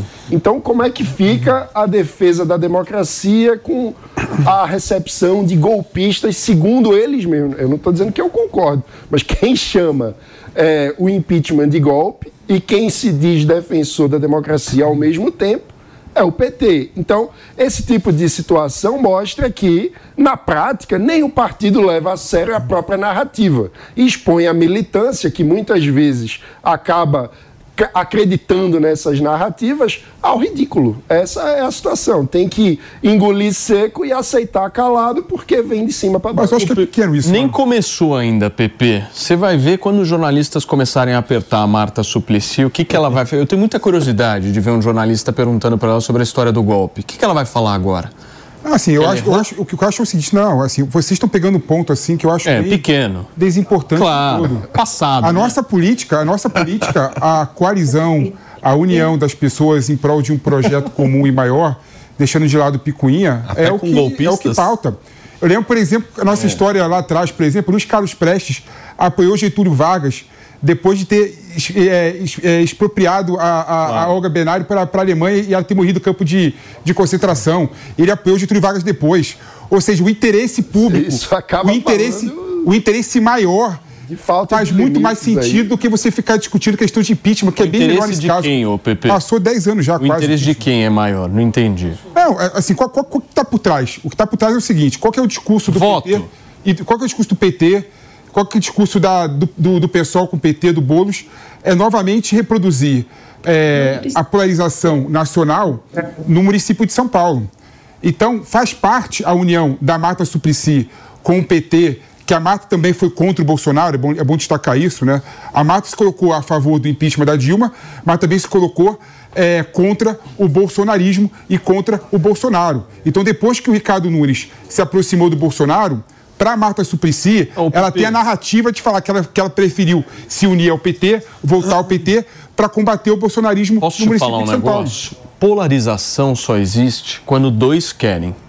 Eu não estou vendo o Ricardo Nunes querer entrar nessa polarização. Mas vai, mas vai, ter, vai ter, que entrar e agora. Como é que, e como é que o Boulos vai querer colocar essa história da polarização aqui em São Paulo, tendo a Marta Suplicy, que foi secretária do outro candidato? Assim, eu, eu não estou conseguindo enxergar essa polarização. É, mas o, o, o, Paulo, o que eu estou conseguindo enxergar é uma traição. Não, o que, o que você esquece... Está falando uma traição, aí é céu aberto. O que você esquece é que desde o começo o Ricardo Nunes ele foi muito cauteloso em receber o apoio do Bolsonaro. Ele nunca quis, na verdade, receber o apoio do Bolsonaro. Então não tem polarização. Ele foi, ele, foi, ele, foi, ele foi levado a receber o apoio do Bolsonaro e agora com o Valdemar da Costa Neto declarando que o PL vai apoiar o Ricardo Nunes, o Ricardo Nunes vai trazer a polarização nacional para São Paulo. Tudo bem que a gente vai ter que ver aqui uma questão que é importante, né? O quanto que o Bolsonaro vai participar das eleições do município de São Paulo. Isso é uma incógnita também. O Ricardo Nunes já deu uma no Boulos ontem, pelo que eu vi, uma fala forte dizendo o seguinte: uma na minha forte, chapa, é, na minha chapa quem escolhe o vice sou eu, ele falou. Mas não vai ser isso. Não sei. Pode ser que é seja. Ativo. Pode ser que seja. Para mim, ele está sempre falando de composições políticas, eleitorais, e eu acho que ele não tem sequer a postura para trazer a polarização aqui para São Paulo. Tanto é que a maioria dos eleitores declaradamente de direita não vê nele uma, ah, uma figura pela qual eles Centrão, querem né? apoiar. Ele, é um, ele, é um, ele, era um vereador do Centrão, ele foi base do Fernando Haddad. E o Pepe, é, você disse que essas questões passadas são menores? Eu não acho, não. Eu acho que tem que ter coerência com a sua trajetória trajetória, com a- as experiências passadas. Você não pode uma hora, de uma hora para outra, come, falava A e começar a falar B. A Marta Suplicy, deixa eu terminar. A Marta Suplicy ela não teve só essa questão do impeachment, que já bastaria o suficiente, porque o PT classificou quem votou o impeachment de golpista. Ele, a Marta Suplicy, Suplicy Golpista é muito forte. chegou a dizer que o PT traiu os brasileiros. A Marta Suplicy chegou a dizer que o Fernando Haddad foi um dos piores prefeitos da história de São Paulo. Eles vão resgatar ela agora como petista do mesmo partido do Fernando Haddad, vão resgatar algum tipo de legado da gestão do Fernando Haddad, que outrora ela dizia que foi um dos piores prefeitos da história de São Paulo, que o PT traiu os brasileiros, que o PT eh, se inundou em corrupção. Será que ela esqueceu essas coisas? Ela perdoou? O PT também falou absurdo sobre a Marta. São pormenores, Isso né? daí já era. Então, isso é pormenor. Agora, o que, agora que estamos à beira da eleição, vale tudo. Vamos esquecer tudo, página virada. Não Eu dá, concordaria com você se a Marta Suplicy fosse uma figura estranha ao PT. A Marta Suplicy foi fundadora do PT, foi prefeita do município de São Paulo, mais avaliada da história pelo PT. Ou seja, ela tem um histórico no PT. É, ela tem- ela Ajudou tem- a tirar o governo olha- do PT. Quando você olha, quando você olha, Concorreu contra o candidato Bem, do PT na cidade de São Paulo. Quando você olha, quando você olha para trás, a Marta tem muito mais tempo de PT Ah, bom. criticando o PT. Pô, mas também. Então, ou seja, ah, a década, né? o- E, o- e- e outra PP. coisa, peraí. No, no- no Brasil, em que o, pai- que o Partido Republicano é oligarca, o Partido Liberal é, é conservador e é. E é, e é Pois é, Pepe, mas eu não, é- eu não é lido com isso com normalidade. Você quer, você quer o quê? Eu olho quer- isso e trato como um absurdo você que quer? Quer merece. coerência partidária? Não, pelo O amor de Deus. PP é muito diferente a união Boulos-Marta da união Lula e Alckmin. Muito diferente. Vocês estão querendo fazer a Parecido. mesma... Não, é completamente diferente. Vocês estão querendo fazer a mesma coisa, mas são coisas completamente distintas. O Alckmin não foi é, ministro Mas do Bolsonaro. Mas crítica. Imagina se o Alckmin fosse ministro do Bolsonaro. Vamos lá. E aí? Ah, águas passadas Mas- não movem moinhos, Mas Paulo. a crítica, a- Paulo, mas a crítica pela crítica, o que, que o, o Alckmin falou do PT durante a vida dele toda e depois se aliar ao PT, é muito mais grave, se você for ver, do que o período que a Marta Suplicy se colocou contra o PT, não é? E agora voltou a se filiar ao PT para disputar as Marta eleições teve uma ação município de ainda, São Paulo. o- o é, ou seja, é, é parecidíssima a questão. Eu acho que o discurso tudo- está enfraquecido, E PP. tudo, e, e tu- e tudo é o seguinte: política, política é a arte de você buscar o consenso em torno de um objetivo político muito maior. E eles estão fazendo isso. de falar. eleição. O Lula tá achando que a Marta vai agregar, agregar, agregar. Eu tenho sérias dúvidas. Minha também acho. humilde opinião. Posso- Sérias dúvidas. Eu acho que ela vai criar muito problema. Eu ainda dou um exemplo, Paulo Matias. Muito problema. Na eleição de 2020, ah, o- tinham dois candidatos, o André Matarazzo e a Marta Suplicy, e um criticava o outro. E no final eles resolveram se unir em uma só chapa, ah, como, com o intuito ali de, obviamente, juntar os possíveis eleitores de ambos, e no final das contas deu tudo errado nesse sentido. Os eleitores de um ficaram bravos de ter se juntado com o outro e vice-versa. Vamos falar de outras candidaturas também? Tabata e Kim, maninho. Então, nesse contexto em que há uma tentativa de eh, reprodução da polarização nacional, a gente precisa tentar entender quais serão as estratégias de Tabata e Kim para furar essa polarização que tende a ser um pouco natural também, porque o Nunes tem a máquina e isso importa. Então ele parte de um patamar muito competitivo, um prefeito para reeleição sempre é competitivo, e o Boulos tem liderado as pesquisas com um recall muito grande e toda a máquina do PT também sempre é competitivo. O PT sempre chega no. Sempre há um candidato eh, da esquerda, do PT, que chega no segundo turno. Então, a disputa de Tabata e Kim acaba sendo, sobretudo, com o Nunes, para quem vai para o segundo turno contra o Boulos. Na minha visão, a Tabata tem o desafio de conseguir parecer competitiva. E o Kim tem o desafio de garantir que será candidato, que terá a legenda de fato, que parece o maior desafio, dado que o União Brasil, a gente sabe, é controlado pelo Milton Leite. Agora, as alternativas do Kim é de tentar pelo União Brasil, mas também dá para ele sair do União Brasil e ingressar num outro partido, como aconteceu inclusive com a Mamãe Falei em 2020. Não dá, PP? Foi Só pelo pra entender. Patriota, né? Não dá, dá. Eu acho que pode ser esse o caminho do Kim, né? E o Kim, e o Kim se Mas qual realmente. partido seria? O que está disponível hoje no mercado? Você que entende de mercado, Felipe A gente pode perguntar para quem tem informação privilegiada, que é o Renatão aqui, né? Que é o O que está disponível no mercado? O, o, o Renato. O Emael tá solto. o PSC tá solto. O PSC não existe mais. Ah, qual que tá, tá junto? o PSC foi incorporado pelo Podemos. O, o número de partidos está diminuindo. Hoje são 29. Lembra a época que a gente falava que tinha quase 40? É. Já são 29. Mas qual Mas do meu, que- po- não, do meu ponto de vista, o Kim será candidato pela União Brasil, porque ele é, pode não possuir o apoio do, do, do presidente municipal, mas ele possui apoio de grande parte dos dirigentes nacionais do partido.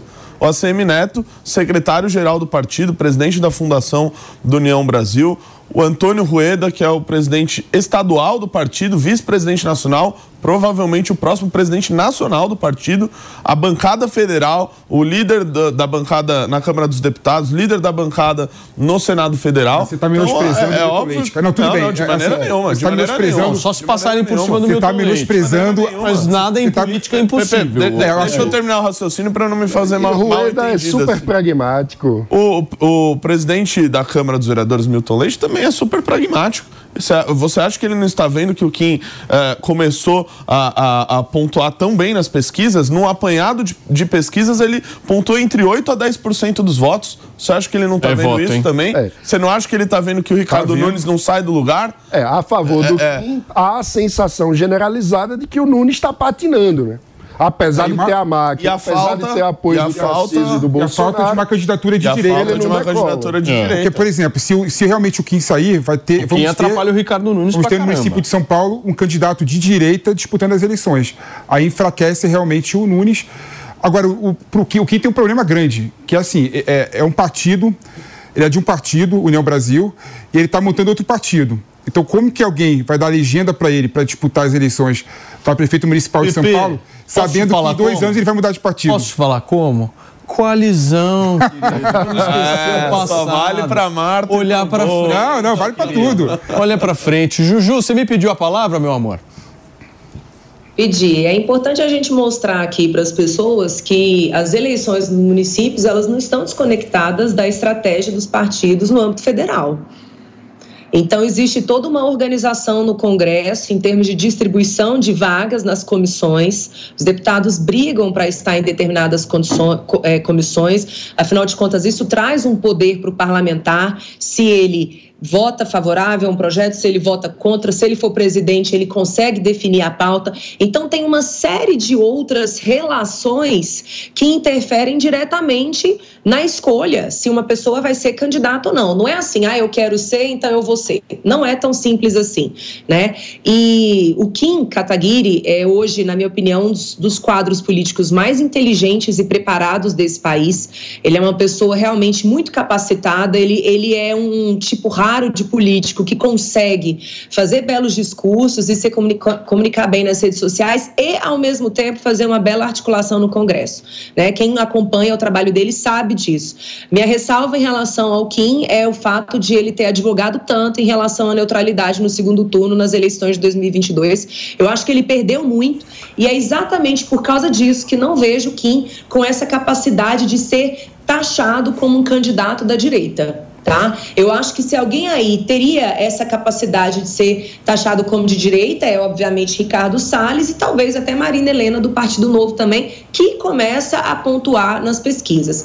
Agora, meu chute, eu acho que quem não consegue a vaga pelo União Brasil exatamente pela pragmaticidade com que pragmatismo com que Rueda conduz o partido nessas diversas relações ali no âmbito federal. Então eu acho que Kim ele ganha ao continuar sendo aventado, ao continuar entre os nomes ali das rodas, mas eu acho que ele não consegue disputar não.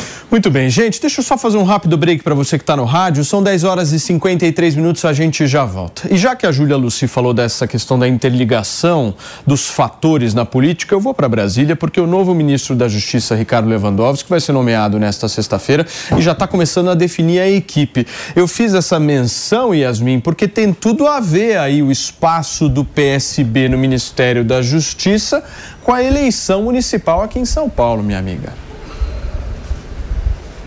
Pois é, né, Paulo? Bom dia pra você, pra todo mundo que tá com a gente. O Paulo tá. Ô, Paulo. Paulo, não. O PSB está perdendo um pouco de espaço aqui, principalmente no primeiro escalão do governo, quando a gente vê o Ministério da Justiça efetivamente ali saindo Flávio Dindo, indo para o Supremo Tribunal Federal, o presidente Lula nomeando Ricardo Lewandowski e um ponto-chave aí é essa questão envolvendo o secretário executivo do Ministério da Justiça. Hoje, o posto é ocupado por Ricardo Capelli, que era o braço direito ali de Flávio Dino, mas a sinalização é de que Capelli efetivamente não vai ficar nesse posto, ele está de férias nesse momento mas não vai voltar e acaba que o partido aí que é, é, o PSB que era uma indicação ali, Capelli fazia parte dessa cota, acaba que o PSB perde um pouquinho de espaço e isso é uma reclamação muito forte do partido que avalia que tá,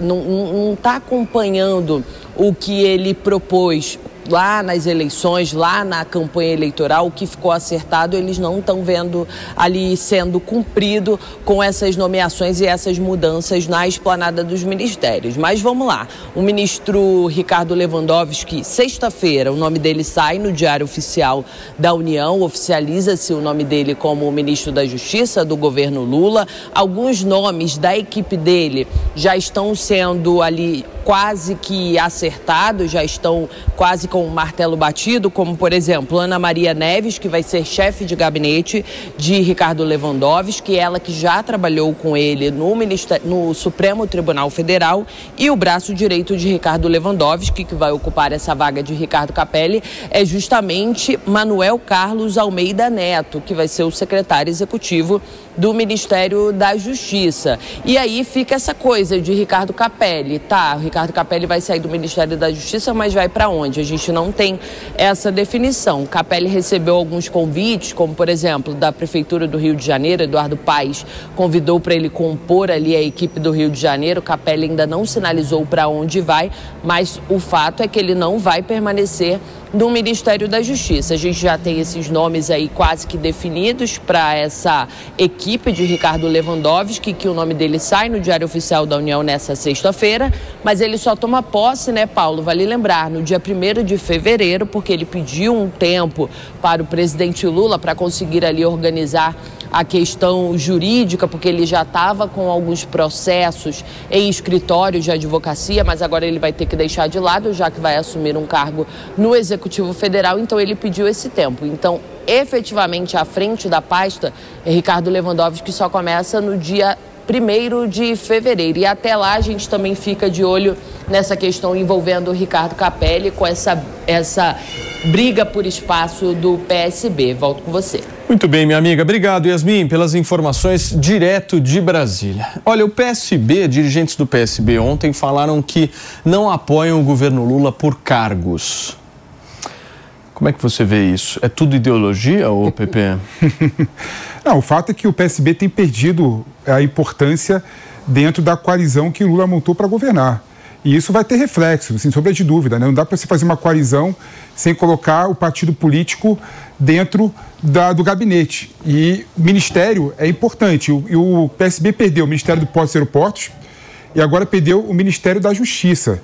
E é bom lembrar que o Capelli era um nome importante do PSB para disputar as eleições do governo do Distrito Federal. O pai estava querendo ele, não estava? Também estava, também estava querendo puxar ele, porque é um quadro importante, né? O Capelli é um quadro muito importante. É um quadro que, com as críticas que eu faço ao Capelli, pela primeira vez você viu a esquerda querer participar do debate é, sobre segurança pública e usando palavras que a própria direita usa, sem medo, tipo a bandidagem está com medo, palavras do Capelli.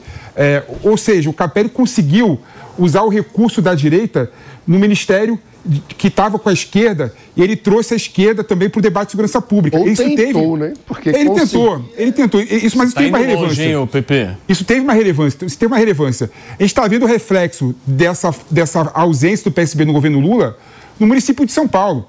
Com certeza, a Tabata Moral vai conseguir é, colocar sua candidatura é, viável exatamente porque o Lula não pode pedir para o PSB nenhum tipo de fidelidade e lealdade. Ou seja, você acha que ela vai até o fim por conta da situação do Ministério da Justiça? Sem sombra de dúvida. Você concorda, Renato? Ah, Eu acho que o PP su- supervalorizou um pouquinho Exagerou um o- pouquinho, o, né? Ricardo Capelli, né? Vamos lá, ele ficou. ah, ele teve um ano aí de, de governo federal. Do meu ponto de vista, ele também funcionou um pouco como um dos algozes aí ah, ah, da questão do dia 8. Não, não sei que medidas ah, você poderia dizer. Você tentou dizer que ele, ele tentou trazer o debate da segurança pública para a esquerda. Mas quais foram as ações? Quais foram as medidas? Teve a questão lá do aplicativo do celular que Só bloqueia. conversar, só conversar. Mais? Ah, Só- eu quero só- saber só- qual, qual Não, ação. acho que o PP tá ação falando do- prática. de discurso, é um O discurso ele, ele, diferente. ele, ele, ele não teve medo de usar. Tipo Então, assim, a nossa, a então nossa legal, ele fez bons discursos. Não, não, para com isso. do- Para de, para de querer também Ele fez bons falar, discursos. falar isso, não. Ele não tentou- falou de racismo ambiental climático, é Ah. isso que você está querendo dizer. Exato. Não é? Não, assim, o, o- o Capelli, o Capelli ele, ele, ele, pela primeira vez, ele colocou a segurança pública no debate sendo de esquerda, entendeu? E ele fez muitas coisas boas também. Iniciou a implementação do SUSP, Sistema Único de Segurança Pública, que está parado, sem nenhum tipo de regulamentação, que faz com que a União Foi Federal... feito no governo Temer. Eh, Foi, foi publicado ali no governo Temer. Mas a regulamentação Foi iniciado pelo ministro Raul Jungmann. foi, foi iniciado pelo ministro Raul Jugman, mas tem que ter a regulamentação que ainda, ainda falta e está ausente no Brasil. E ele colocou esse debate no centro. E usando, usando o discurso da direita. Ele falou claramente: a bandidagem está tremendo.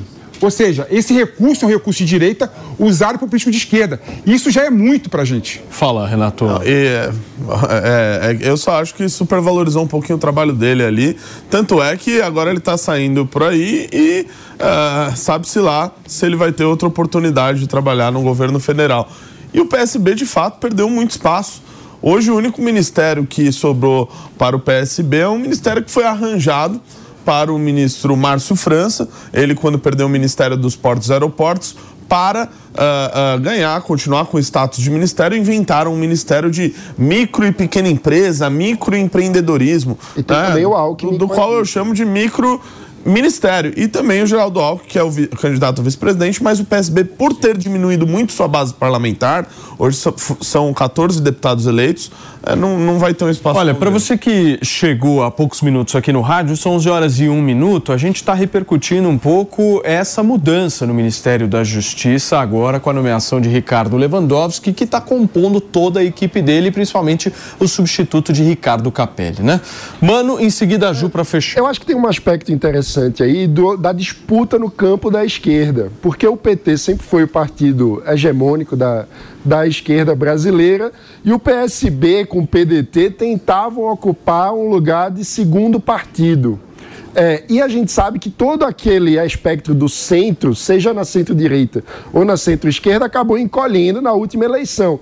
Mas o PSB tem o sonho de disputar um espaço maior com o PT, que passa por ganhar espaços como é uma disputa majoritária na Prefeitura de São Paulo. E o PT tem muita dificuldade de lidar, de conviver com é, possíveis concorrentes dentro do seu campo político. Então, eu, eu vejo é, essa disputa com esse, esse cenário da corrida dentro da esquerda. Como é que você vê isso, Ju?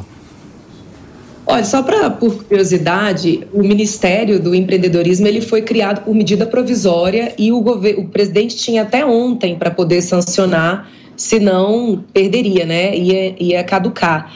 E sancionou apenas ontem, né? Na política tudo é uma questão de recado. Essa essa lerdeza, digamos assim, em converter em lei essa medida provisória não é à toa né? Porque você cria uma, uma, uma instabilidade ali naquele relacionamento, assim, olha, pode ser que eu mantenha esse ministério ou pode ser que não. Então, você ter chegado até o último dia para transformar em lei a criação do ministério denota que houve uma tensão em várias conversas. E aí, gente, é, participação no governo não se faz apenas com liderança ou, ou estar na cabeça de uma determinada pasta. Tem a ver também com a quantidade de emendas dos seus parlamentares que são liberadas, tem a ver também com pautar e devidamente aprovar projetos no Congresso com o apoio da base do governo. Então, não é apenas criando estruturas que o governo consegue trazer as pessoas por perto, né? E mais uma vez, esse relacionamento no âmbito do Congresso interfere diretamente nas escolhas, né, das chapas que vão disputar ah, as prefeituras esse ano e muita coisa ainda vai acontecer porque o governo depende de muito apoio no Congresso ainda. Muito bem, gente, são 11 horas e 3 minutos da manhã desta quarta-feira. Olha, o programa de hoje ainda tem muita coisa, hein? Vamos falar sobre a eliminação de ontem no Big Brother Brasil. O Renatão Batista adora esse 8%, 8% mais ou menos. Olha aí, tá informado. Pois é. Teremos Chaline Grazi, que aliás já está por aqui, já vejo ela por aqui. Daqui a pouquinho a Chaline vai entrar ao vivo na programação da Jovem Pan. A Chaline é a vidente dos famosos. Vamos saber se o PP vai amar isso. Pois é, previu várias coisas importantes, inclusive a guerra, e já já ela vai estar aqui. Nós vamos fazer perguntinhas ácidas para ela, certo? Gente, olha só, a ministra dos Povos Indígenas, Sônia Guajajara, disse pelas redes sociais que a crise humanitária no território Yanomami não será resolvida tão cedo. Quem chega aqui para nos dar mais notícias e informações em relação a essa fala da ministra é a Janaína Camelo. Tudo bem, Janaína? Bem-vinda.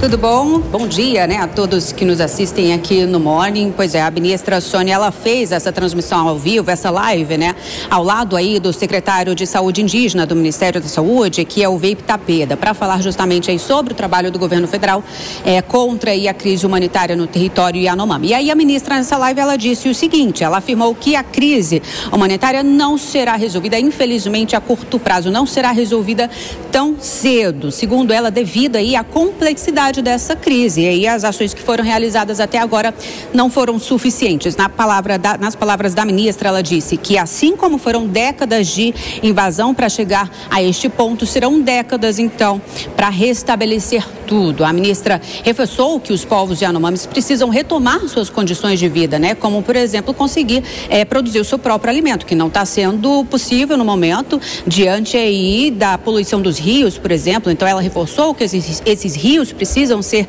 despoluídos. A ministra disse também que as ações permanentes anunciadas pelo governo para este ano vão funcionar até no momento, nos próximos 12 meses, apenas aí para medir os impactos dessas ações, para o governo federal poder fazer avaliações, mas que ela acredita que de fato essa crise humanitária nos povos, no território Yanomami, infelizmente não vai ser resolvida neste ano. Então, essas ações que o permanente, essas ações permanentes, né, que o governo federal chama aí de ações estruturantes, elas foram anunciadas na semana passada aqui no Palácio do Planalto, né? Porque a gente lembra que no ano passado, uma das primeiras medidas aí no início do mandato do presidente Lula foi anunciar aí ações eh, emergenciais no território Yanomami para enfrentar essa crise humanitária. Mas aí de, diante de resultados eh, insuficientes, o governo então decidiu tornar esse trabalho permanente e aí intensificando alguma dessas ações, como por exemplo o trabalho aí das forças armadas que até então estava operando eh, na logística dessa operação, como por exemplo na entrega de cestas básicas e agora vai operar diretamente aí contra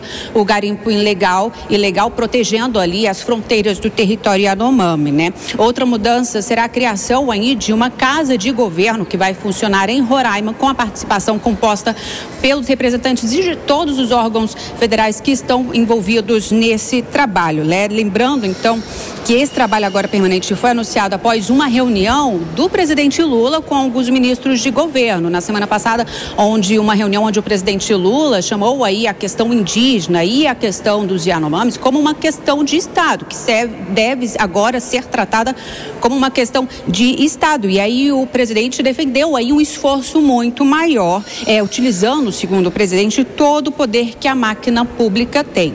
Nessa live de ontem, a ministra Sônia, ela disse que estão acontecendo reuniões diárias na presidência, na Casa Civil aqui da presidência da República, que essa casa de governo, por exemplo, em Roraima, vai ser coordenada pela Casa Civil, então que estão acontecendo todos os dias reuniões para elaborar os planos é, desse trabalho permanente, a execução, o orçamento para cada área. Ela disse que até meados de fevereiro tudo vai estar pronto e aí se anunciado o planejamento. Lembrando que o governo federal já disse que isso tudo só para este ano, só para 2024 vai custar aí um bilhão e duzentos reais e 200 milhões de reais, dinheiro aí, recurso que vai ser é, é, solicitado por meio de crédito extraordinário. É com você, Paulo. Muito bem, Janaína, obrigado, viu, pelas suas informações e a Janaína nos atualizando um pouco sobre essa fala da ministra. Você me pediu, Renatão, por favor? Pedi, Paulinho, para comentar sobre a tragédia do povo Yanomami, que não é de hoje, mas muitos dos membros desse governo bateram muito no último governo, dizendo que era de responsabilidade quase que exclusiva deles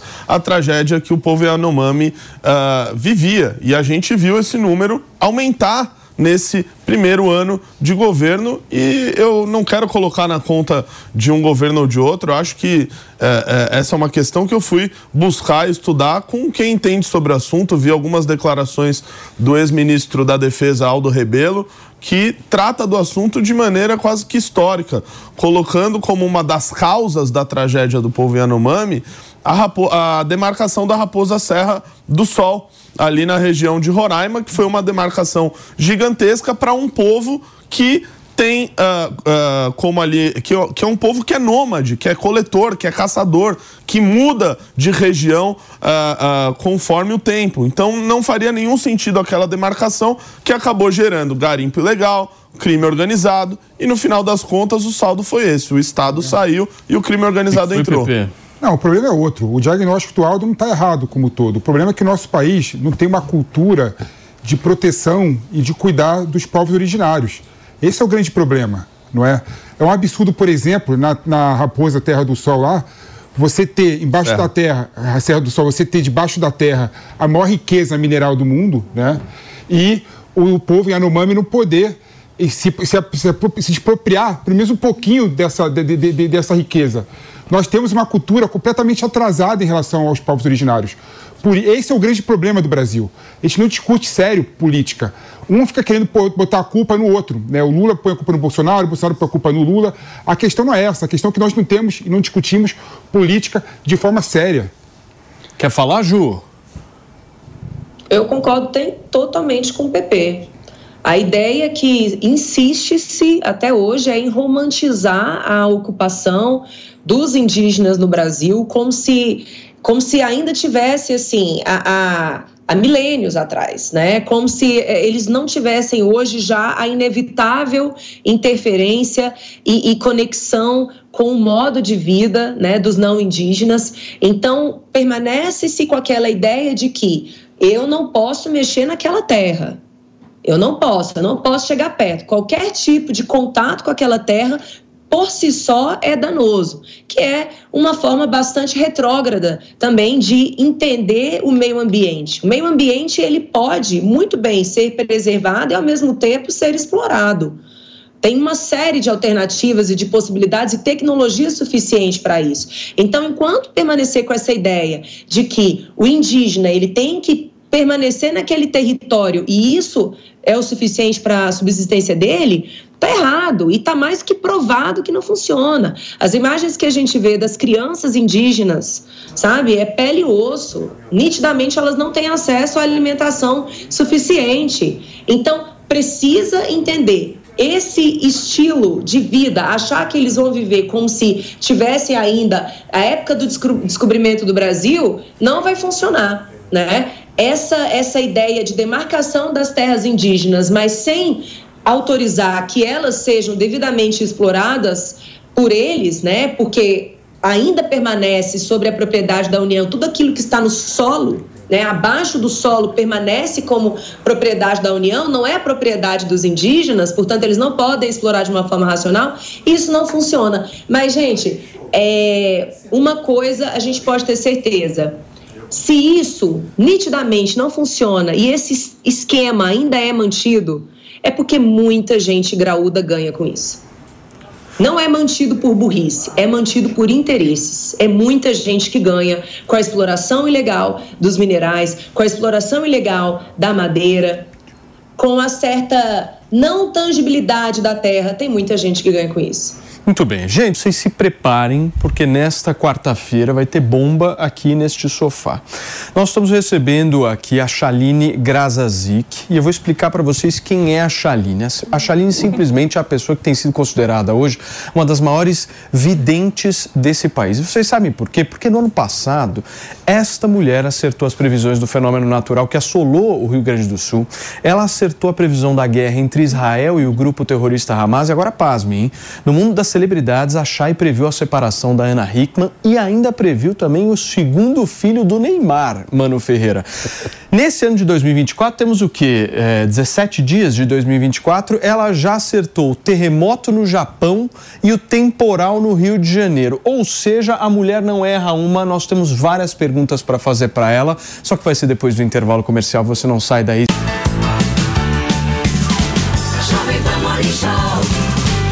Acredito em informação financeira, em educação financeira. Por isso que eu criei o Minuto Toro de Ouro e depois o curso Toro de Ouro.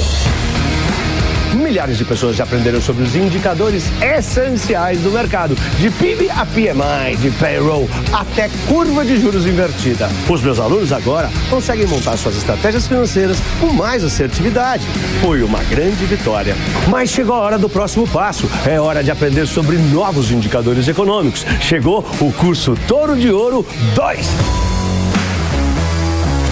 Você vai aprender o que é índice de força relativa, reflação, como funciona o mercado de commodities. Esse curso foi feito para você que já fez o curso Toro de Ouro 1 e para você que já conhece alguns indicadores do mercado e quer se aprofundar para se tornar um expert. Acesse a newcursos.com.br e garanta a sua vaga. Eu sou Pablo, vai Torinho! Jovem Pan News. A sua principal fonte de informação e opinião é aqui.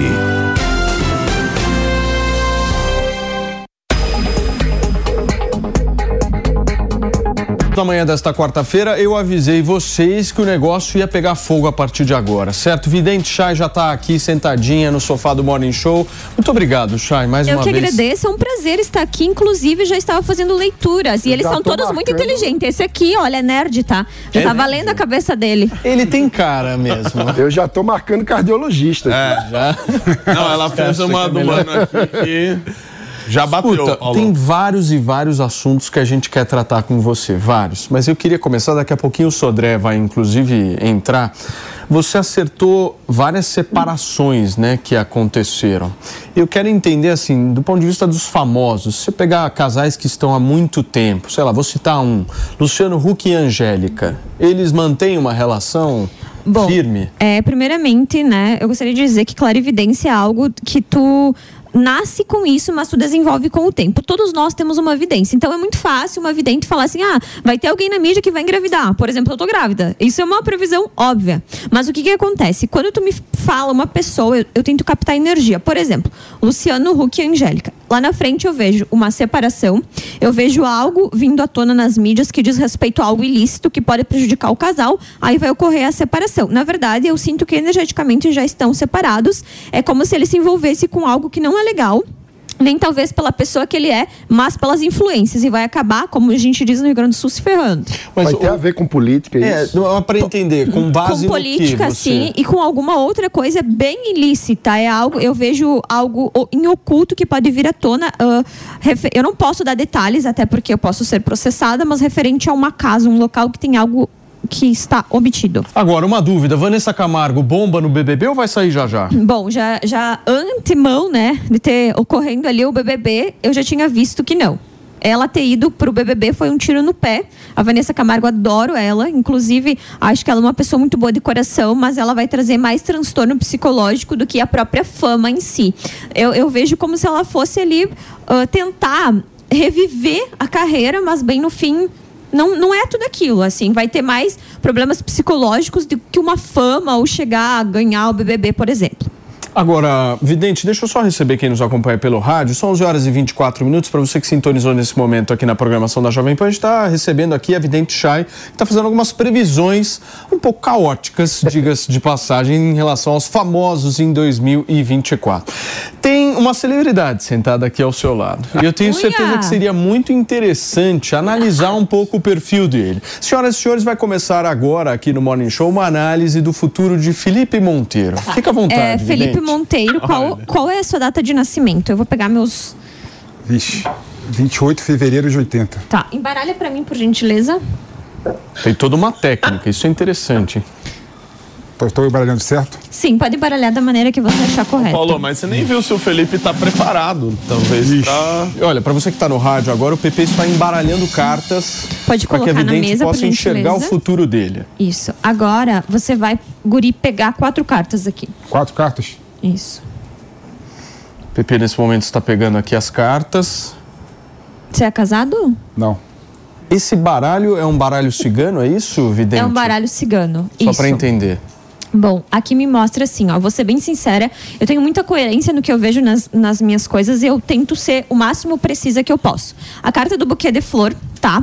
Ela denota uma mulher que pode trazer bastante transtornos pra tua vida, E- até mesmo um problema judicial. Mas então cuidado. tem, hein? Então, cuidado com o que tu fala e muito cuidado porque você é uma pessoa muito expressiva. Às vezes as pessoas podem interpretar mal. Aqui me fala de um corte abrupto que tu pode sofrer na tua vida ou tu já sofreu trazendo grandes obstáculos. A carta do jardim fala de um novo contrato que tu vai fazer trazendo oportunidades financeiras. O espiritual também me fala para você cuidar da tua saúde onde diz respeito às pernas e joelhos com acidentes, principalmente em dias chuvosos ou em dias nublados. O espiritual fala também que tu tem uma mediunidade muito aflorada, porém por vezes você não dá a ouvir a tua intuição. É necessário ouvir o que o teu mentor espiritual fala, que é um antepassado teu que te guia há muito tempo. Que loucura, hein, meu? Você entendeu, PP? Entendi que tô ferrado.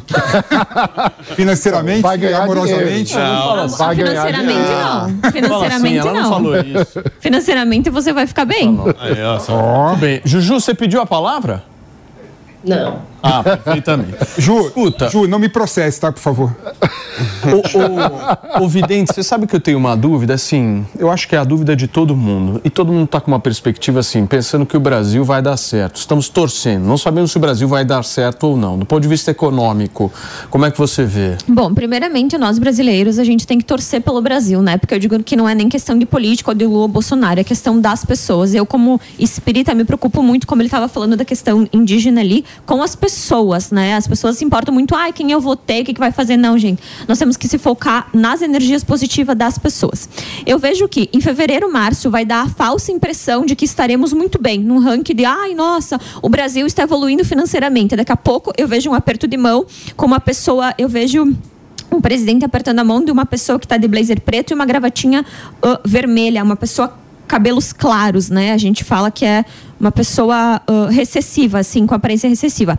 E esse aperto de mão, depois lá na frente, pode prejudicar o Brasil, como se fosse uma falsa. Eu, tipo assim, tu fez isso pra mim, eu vou deixar esse aqui. Se não der certo, tu pega, então, daí, tá? Mais ou menos essa sensação.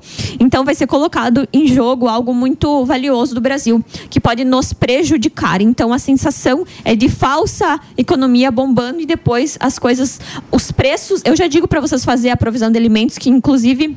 Eu ensino nos meus cursos a como você preparar o arroz, o feijão para durar mais, porque vai ter um, uns preços elevados de uma forma absurda. Hoje tu paga 40 reais um pacote de arroz, amanhã tu vai pagar 80. Então lembre-se do que a Chay falou. Ou seja, é melhor comprar agora, é isso que você Eu, tá eu sempre faço, eu sou que nem formiga, eu sempre faço a provisão de alimentos, porque. bem. Mano seja, Ferreira. voo de galinha na economia e depois inflação alta. Essa é Exato. Isso Essa é a previsão. Exato. Para esse ano ou para os próximos? Já tá tudo se encaminhando para isso. E, e ainda tem um acordo que, eventualmente, Uma falsa paz. a gente vai Falsa- colocar algo em xeque. paz. É, uma Olha falsa aí. acordo, uma falsa paz. Que dúvidas, maninho? Prefeitura de São Paulo. Olha, eu nunca fiz essa previsão, então nós vamos Vixe. embaralhar. Uma aqui pra prefeitura mim, de São Paulo, o que, que você quer saber? Quem ganha, é isso? Quem Energi- ganha, a né? energia? Embaralha, por favor. É, eu acho que uma boa pergunta poderia ser: será um homem ou uma mulher? Isso. Vamos Já ver dá pra gente ter uma- Não. Paulinho. Você acha que não? Ganha já. É, o bolo. Tu, tu tem, tu tem candidatos específicos? A gente pode tirar uma carta para cada Kim candidato. Kataguiri será candidato? Kim Kataguiri, Kim Kataguiri, Kataguiri. será candidato? Primeira japonês da Federal. E. Nelson Kobayashi. Pensa nele, por favor. Eu não sei quem é, então tu vai pensar nele e vai é tirar bom, quatro cartas. Tira Pode quatro tirar. cartas. Tirar quatro cartas. Se ele vai se eleger, esta é a pergunta, certo? Se ele vai ser candidato. Se candi Os é, caras tão eleger pensando já antes, tá, é. né? Tipo, candidato. Carta da âncora, criança. Uma pessoa muito estrategista, tá? Parece que é inocente, mas não é. Ó. Olha, gente, assim, ó, se ele não for agora, em breve ele será. Porque ele tem muita estratégia, tá? Só tem que cuidar um pouquinho. Ele pode talvez não entrar pela ingenuidade de algumas situações. Porque tem um homem castanho à frente que tá manipulando coisas. Gente, é castanho mesmo. Olha que coisa. Você tá manipulando? Não, não. mas, mas, pô, faz todo é sentido. Fiquei um pouco assustado, hein, vidente? Agora, deixa eu te fazer uma pergunta. O, o Boulos será prefeito da cidade de São Paulo? Só para entender. Pensa nesse homem, por favor. Tô pensando. Boulos, será? Como é que é a pergunta? Prefeito da cidade de São Pode Paulo? tirar quatro cartas pra mim aqui. Eu vou tirar favor. quatro. Será prefeito da cidade de São Mentaliza o Paulo? bolo, Paulinho. Duas, três, quatro. Pronto. Tá aqui as quatro. A carta da torre é uma carta bem negativa. Para que pode ter a possibilidade, como o baralho pode mudar, mas no momento aqui eu vejo a carta da torre, um grande isolamento, como se- sensação de ter se perdido no meio do caminho. Que loucura, hein? Que mais, hein? Hein, Renatão? Olha, a gente tá. Tem o BBB aí, né? Acho que algumas pessoas querem Isso. ver. Então, assim, vamos falar um pouquinho sobre o BBB. Primeiramente. E a Yasmin Brunet? É, Ah, ela é minha, cli- é minha cliente, inclusive, ela e a mãe dela. Olha. Ah, olha só. Ah, BBB é um antro de espíritos obsessores e ruins. Cada vez que tu assiste o BBB, tu traz uma penca, uma legião de demônios para dentro da tua casa, tá? Por quê? As pessoas estão correndo atrás de um prêmio aonde são que nem, é, tipo assim, urubus em cima da parar de carniça. assistir, é uma- E gostou, tem lá dentro pessoas com grande potencial que poderiam se erguer de outra maneira. Eu, por exemplo, se eu fosse o Boninho, eu colocaria pessoas que não têm dinheiro para ter uma oportunidade de subir na vida. Então tu vê que o propósito não é esse, o propósito é audiência, onde as pessoas acham bonito brigar por algo que nada a ver. E tem audiência porque tem bafafá, que nem diz no Rio Grande do Sul. Então, assim, eu vou falar uma previsão bem caótica, e que é o que eu vejo como vidente. Em dentro de dois a três anos vai ter uma grande tragédia dentro do BBB que vai encerrar o BBB e não vai mais poder ter a repercussão que tem. Então, assim, eu não desejo mal porque as pessoas se beneficiam. Tem pessoas que mudam de vida, isso é lógico. Mas então dê oportunidade para quem não, por exemplo, a Beatriz, o Davi, não. Pessoas que já têm muito dinheiro que estão lá dentro para quê? Ou por quê? Muito bem. Olha, depois dessa eu preciso chamar aqui o nosso Thiago Sodré. Cadê o Sodré? Tá aqui, Fê? Coloca ele na tela aqui pra mim. Sodré, você tá me ouvindo, meu amigo? Você ouviu tudo que a Vidente Chay falou? Tô aqui acompanhando tudinho. Bom dia para você, Paulo Matias, para todos que estão no estúdio e também para nossa audiência. Escuta, você tem dúvidas em relação a tudo que ela disse? Aprofunda um pouco. Olha, a Chay é uma vidente, ela costuma acertar bastante coisas aí, né? Eu não concordo com tudo que ela disse com relação à, à audiência. É óbvio que é um programa caótico, assim como outros realities. A, a proposta é essa, é trazer ali a confusão, é trazer a discussão para o palco em si. Agora, tem gente aí também que não é tão pobrinha assim quanto ela falou, que tá ali vivendo um personagem e tá muito bem colocado, com grandes vantagens para chegar na final, que é o caso da Beatriz. Não é tão pobrinha assim, ela é uma pessoa que, apesar de ser vendedora do Braz, ela não é muito vendedora do Braz, ela é uma influenciadora do Braz, ela já faz esse trabalho há algum tempo, ela já tem uma equipe, por trás dela, não chegou ali. Ela tá meio que vivendo um personagem ali. Mas de fato eu acredito que é, é, role uma energia caótica mesmo, como a Chay falou. Eu acho que eles procuram até sobre isso na entrevista.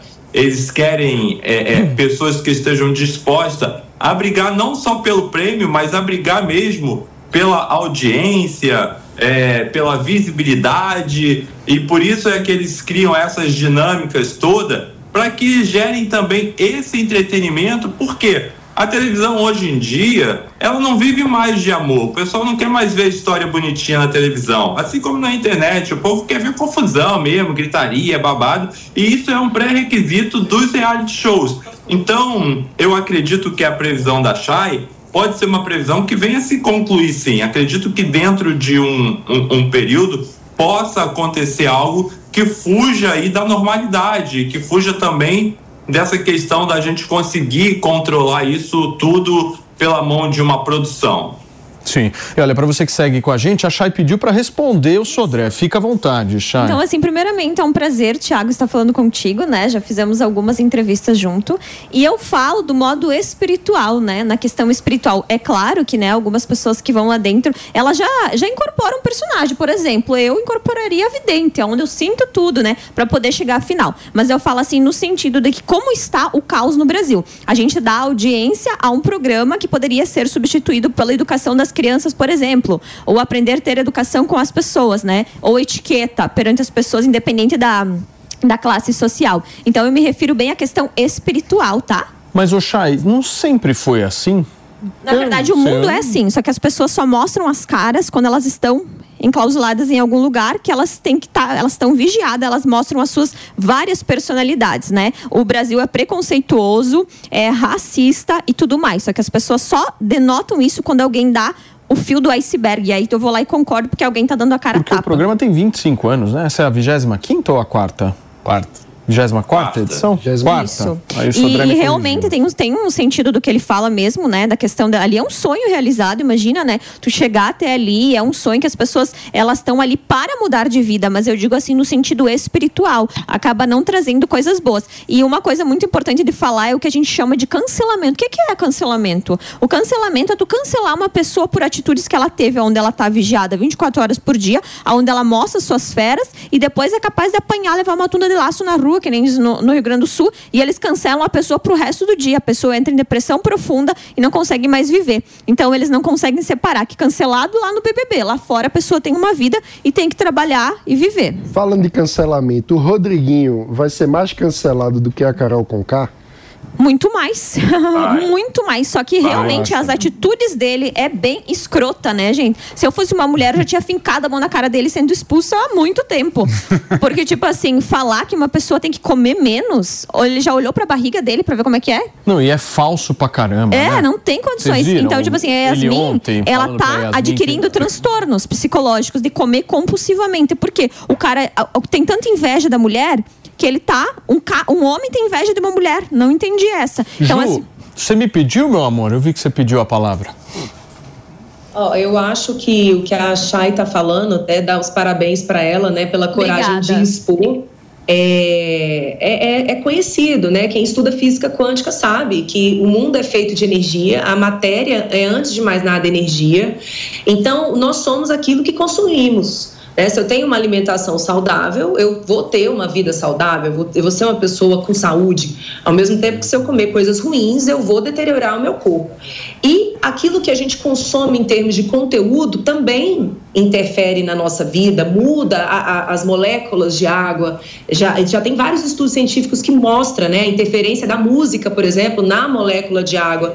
Quem quiser entender um pouco mais, coloque aí no Google que é fácil de achar esse estudo. Então é por isso que a gente precisa selecionar músicas de alta vibração, deixar de escutar outras músicas. Então, Chay, eu quero te dar os parabéns, porque acreditar em previsões, para quem estuda física quântica sabe que faz todo sentido. Não é bruxaria, tá? Não é não é invenção. Então eu eu entendo que a, pela teoria das cordas, né, aquilo vai acontecendo no universo e há pessoas que conseguem acessar realidades que já estão construídas lá na frente, mas que depois vão se materializar aqui no tempo presente. O próprio Pai Nosso, né? Quando a gente pega o Pai Nosso, fala assim: seja feita a sua vontade assim na terra como no céu. Ou seja, a vontade de Deus acontece primeiro no mundo das ideias para depois se materializar aqui. Então não tem nada de anticristão em, em buscar compreender a relação das energias com a nossa vida material. E nessa linha, Chay, é, também parabenizar pela sua torcida pelo Brasil. Acho que todos nós temos que torcer mesmo. Se fosse possível, gostaria de pedir para você antecipar se a gente tem alguma chance de alterar o governo federal em 2026. Só antes da sua resposta, para você que chegou agora através do rádio, a gente está recebendo aqui a Vidente Chay, que está nos respondendo várias dúvidas e previsões que a gente tem para 2024. Pode seguir. Então, assim, primeiramente eu gostaria, não sei se dá tempo de falar bem rapidinho sobre a questão da música que ela comenta muito. Por exemplo, hoje em dia, assim, fui enganado, fui traído. Tu tá puxando tudo isso pra tua vida. Tá puxando que tu vai ser corno, que tu vai passar a vida inteira sendo, né, enganado por alguém. Então, isso da música tem muito sentido. Tá explicado agora. Tem que escutar um funk ostentação. É, daí é só aquelas que músicas senta um- em mim, desce em mim, deita em mim. Daí tu vai querer o quê? A tua vibração vai estar como? Um derrotado com uma cachaça ali bebendo. Então é exatamente isso. Ouça músicas que elevem a tua vibração, né? É, a, a pergunta seria se vai ter mudança em 2026, isso? É, ela falou Na questão que se? Lula, se o Lula vai continuar na presidência da República. Que Essa, É, essa previsão eu já tenho feito há muito tempo, tá? Tem uma possível substituição por algo referente à saúde. Eu consigo ver um homem, mas também vejo uma mulher tomando frente de algumas coisas por ele. Então ele não encerra o governo, só para entender? De certa forma, sim, porque não vai ter autoridade nenhuma estando impossibilitado. Muito bem. Renato Batista. Ah, eu queria perguntar algo que é importante pra mim, que quando eu tive a palavra eu acabei falando de BBB, que é o seguinte: eu vou, eu estarei numa viagem no dia, eh, no início de fevereiro. E eu não vou conseguir assistir o jogo do meu time, do Palmeiras, que jogará a final da Supercopa do Brasil contra o São Paulo. Achei que ele ia perguntar do avião. Se o avião, Se o avião ia cair ou não. Saber se o Palmeiras vai ganhar? Eu quero saber se o Palmeiras vai ganhar, porque eu não Então vou conseguir ver. assistir. Mas vai ganhar o quê? A Supercopa do Brasil. É Palmeiras e quê? Palmeiras e São Paulo. Tem internet pra isso. No dia 4. eu, eu não vou poder Você gastou a carta toda agora. Só Não sei lá nos bets assistir. da vida e Palmeiras ver como é é que tá irrelevante. previsão. Aí que tá, né, Paulo? Quem sabe eu posso apostar aí. Ah, entendi. É porque ele tá tem um querendo fundo usar, financeiro Chay. ali, isso sim. Tira quatro cartas, vamos ver se o Palmeiras tem chances, né? Isso é do Grêmio Carta ou do- do Internacional? Eu sou do Grêmio. Grêmio. A nossa Fernandinha Antunes também. Olha, a sensação que eu tenho é a carta do sol, é uma carta positiva, tá? Então, assim, se não se perder nenhum, nenhum. Só que a carta do livro fala assim: eu tenho que seguir reto no que eu quero. Se no segundo tempo eu me bobear, por um pênalti, por exemplo, eu vou por água abaixo. Mas começa o jogo com a carta do sol. Ô, Chay, tem, em 2024 a gente vai ter muito acidente aéreo aqui no Brasil? Ai, nem me fale que eu peguei a primeira vez avião, quase tive um infarto lá em cima no avião.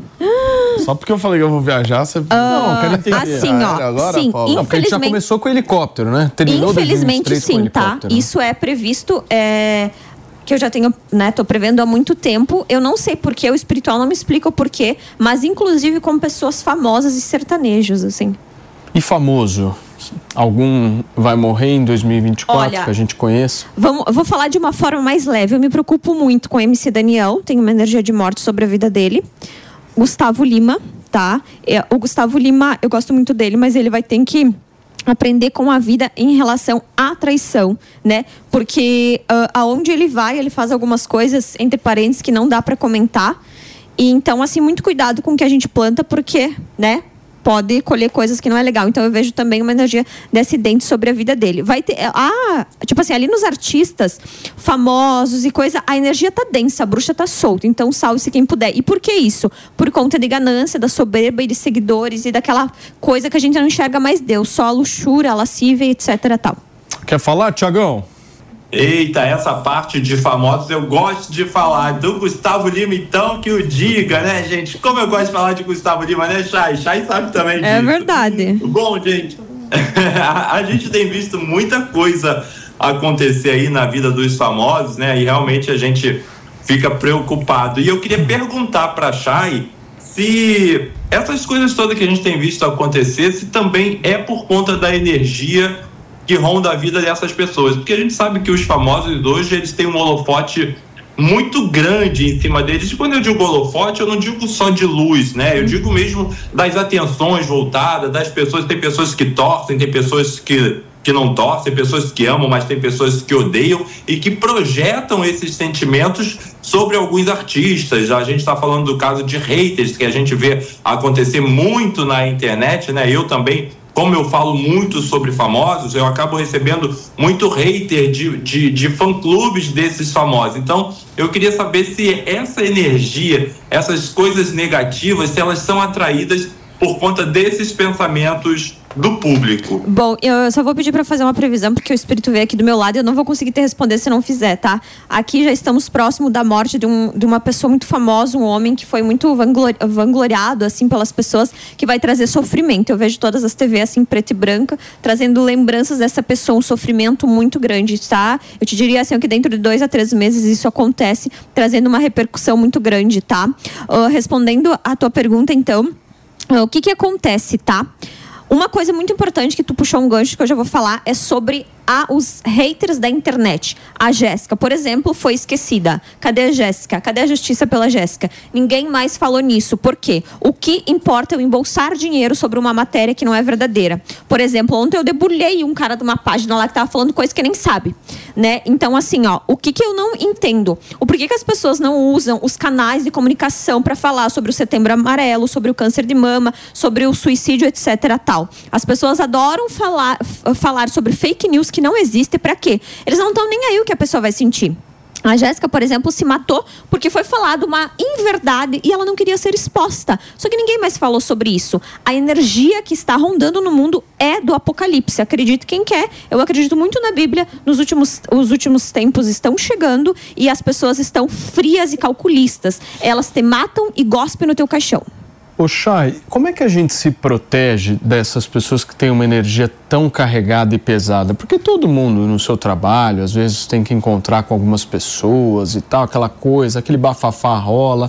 Como é que a pessoa ela se protege de uma outra pessoa que naturalmente tem uma energia tão pesada? Bom, primeiramente, ninguém é obrigado a acreditar, por exemplo, no Deus que eu sirvo, que é o Deus de Davi e Jacó, vamos dizer assim. Mas tu precisa ter uma fé e um amparo, uma proteção, né? Todos nós temos aura e um campo energético muito lindo ao nosso redor, que quando nós estamos com raiva, quando nós estamos com inveja de alguém, aquilo escurece. Então nós temos que aprender a nos proteger. Vamos supor, fulano hoje não tá bem. Sentir que ele não tá legal. Não fica cutucando a onça cavara curta. Ninguém, ai, o que, que tu tem? Meu Deus, que cara. Deixa a pessoa no tempo dela. Uma coisa também de previsão que eu já falo. Vai, se tu, alguém brigou contigo em 2024, te fecha, porque tu vai perigo tu morrer, tá? Principalmente com arma branca. Então, em 2024, o indicativo é muda quieta, ouve calada, dá a segunda fase se precisar. Porque vai ter muitas mortes, tipo, com coisa no trânsito. Na, na fila do banco, por exemplo. Então vai ter mortes inusitadas, porque as pessoas não têm mais paciência. É melhor a gente não falar nada e evitar uma morte, por exemplo. Fala, Manu. Cinema brasileiro vai ter algum sucesso esse ano? Olha, eu não diria esse ano, mas está vindo algo muito sobrenatural. Inclusive, eu vejo a sensação de, de falando uh, de, de tecnologia. É um filme que fala de como é que vai ser o mundo, por exemplo, daqui em 2050. A sensação que alguém vai criar isso e vai dar um estouro. Interessante, hein? E aí, Renato Batista? O metaverso, por exemplo, uma coisa assim, sabe? O Corinthians vai voltar a ser grande? Vamos tirar as cartas, né? Não, não, já que o Renato Batista perguntou do Palmeiras, tem um monte de Caralho, corintiano aqui. aqui no estúdio. Você me criticou, hein? Tanta, tanta, tanta. Não, porque eu quero entender assim, o Corinthians, meu, diminuiu de tamanho, de relevância. Eu quero entender, ó. Pode perguntar o Gremista futuro no do ponto Bolsonaro, eletrônico. qual é o futuro do Bolsonaro? Tirar Eu quantas? ia perguntar sobre a sua vida. Né? A minha vida, não. Por quê? Não, Deixa eu falar. Não, não. Depois a gente conversa Deixa eu em contar off. segredo. Não, em off, meu amor. A gente conversa. São quatro cartas, querida? Então só um minutinho que eu já tô tirando. Peraí, Uma pergunta pronto. o Paulo Matias também pra fazer. Aqui que as será que o quatro cartas. Corinthians? Não, Fernando Antunes vai se ver comigo, meu. Segura aqui. Bom, a carta do navio e a carta do, para quem entende de baralho do trevo, fala grandes dificuldades. Então, assim, vai ter que ter um esforço redobrado para chegar a um ápice de alguma coisa, tá? É como se tiver. As energias estão uma de cabeça para baixo da outra. Tipo assim, aquela sensação que vou, mas não vou. Entrego doce pra criança, mas não Putz. entrego. Assim. Que boa notícia, hein? Posso- fazer uma pergunta? O que, Paulo, que é? já que Sobre- você não quer saber da sua vida, eu quero saber Não, da eu quero- minha, né? eu Eu quero quero fazer uma aproveitar a oportunidade. Já quer entrar? Eu quero fazer- aproveitar quero- a oportunidade. Eu quero saber se a Chay já fez alguma previsão sobre o futuro do Bolsonaro. Já. O que, que tem, que, que tem pela frente? Bom, ele? primeiro,mente eu gostaria Você de falar que eu não votei nem em Bolsonaro, Bolsonaro. Eu acho que ele vai- não gostaria, não, não votei nem em Bolsonaro nem em Lula, mas vou fazer a previsão, né? Ah, assim, ó, gente, eu vejo a saúde dele em perigo relacionado àquilo que ele já fez a cirurgia, que pode voltar a trazer grandes problemas. Eu vejo uma separação dele da Michelle Bolsonaro e algo de dinheiro vindo à tona. Relembrando que eu não tenho partido político, meu partido é o Brasil e Deus.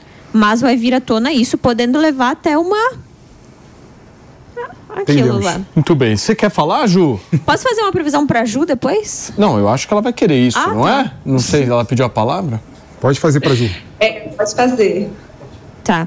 Me fale seu nome completo, Ju. Júlia Luci Marques Araújo. Tá. Qual que é a data de nascimento?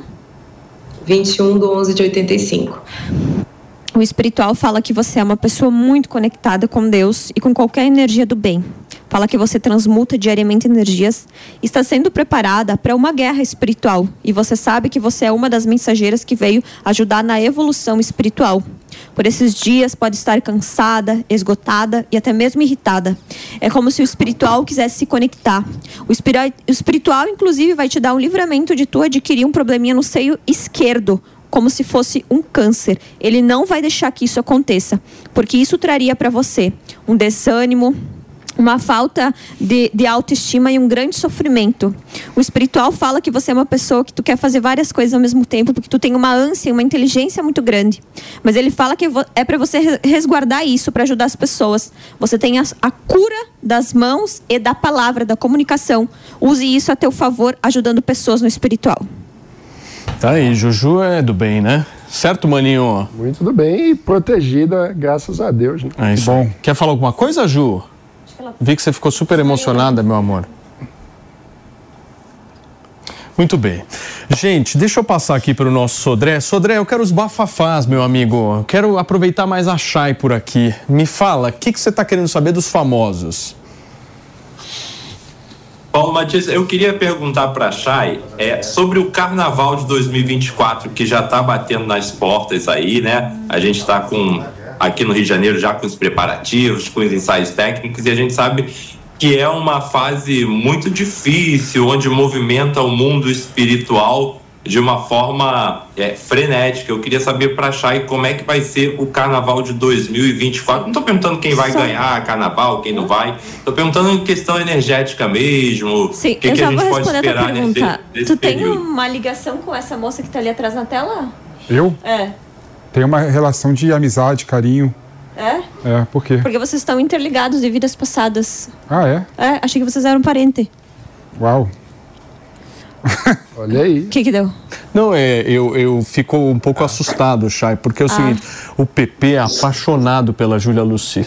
Entendeu? Apaixonado. É verdade. vamos jogar. É para pegar as cartas verdade. aqui, vamos jogar tudo na E será mesa, que ela também não é por ele? uma nova família também é uma Pois forma é. de parentesco. Pois é. E eu realmente desde, eu senti uma ligação mesmo. É, não, mas, eles têm uma ligação energética, porque o espírito estava aqui do meu lado e disse assim: eles têm uma ligação energética, uma admiração de ambas as partes. Desculpa se eu estiver falando besteira, que eu não conheço a vida de vocês, mas a ligação é recíproca.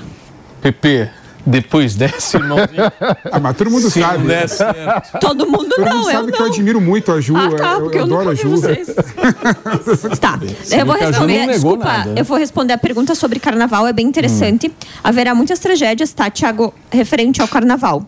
Gente, o que, que é o carnaval? Meu Deus, é um antro de, de lascívia, gente, pelo amor de Deus. Pra te se limpar de uma energia de carnaval, vai mais de um ano energeticamente. E vou falar uma curiosidade: se você tiver relação sexual com alguém no carnaval, a energia da pessoa impregna em você, ó.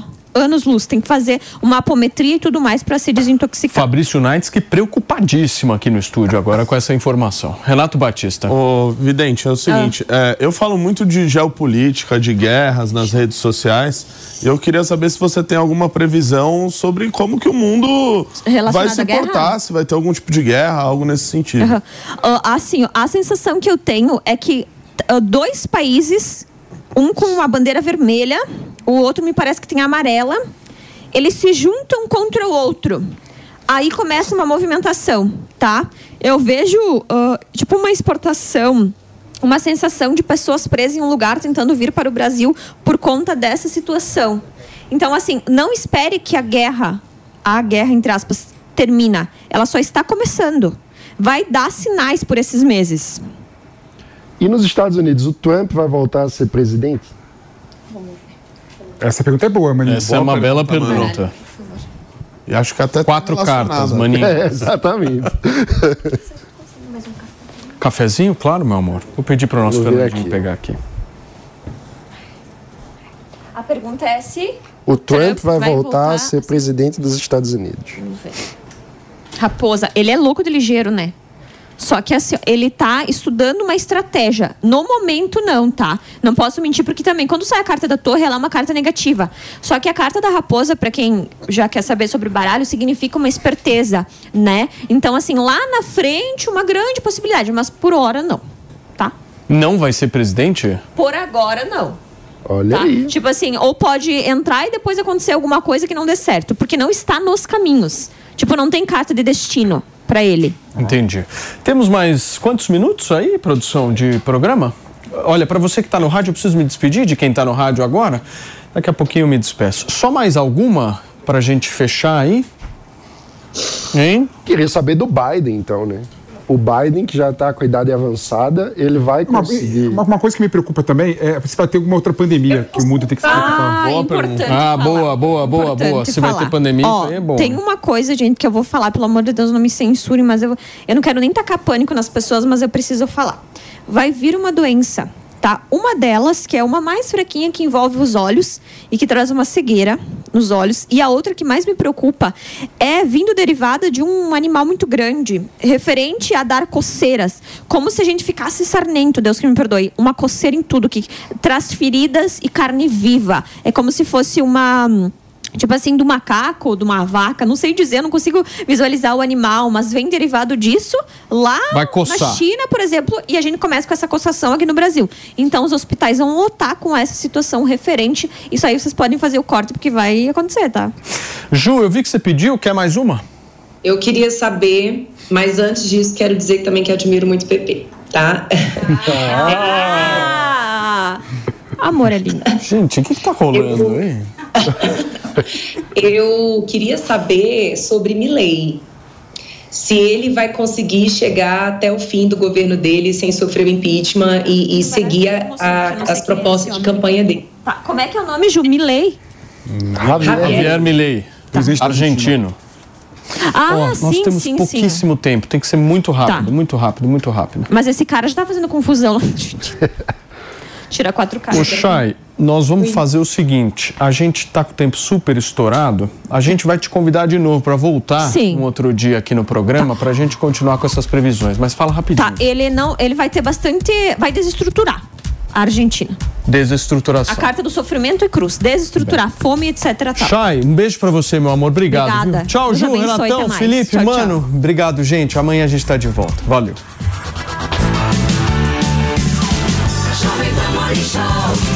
Oferecimento Lojas 100. Liquidação sensacional é nas Lojas 100. A opinião dos nossos comentaristas não reflete necessariamente a opinião do Grupo Jovem Pan de Comunicação. Realização Jovem Pan News.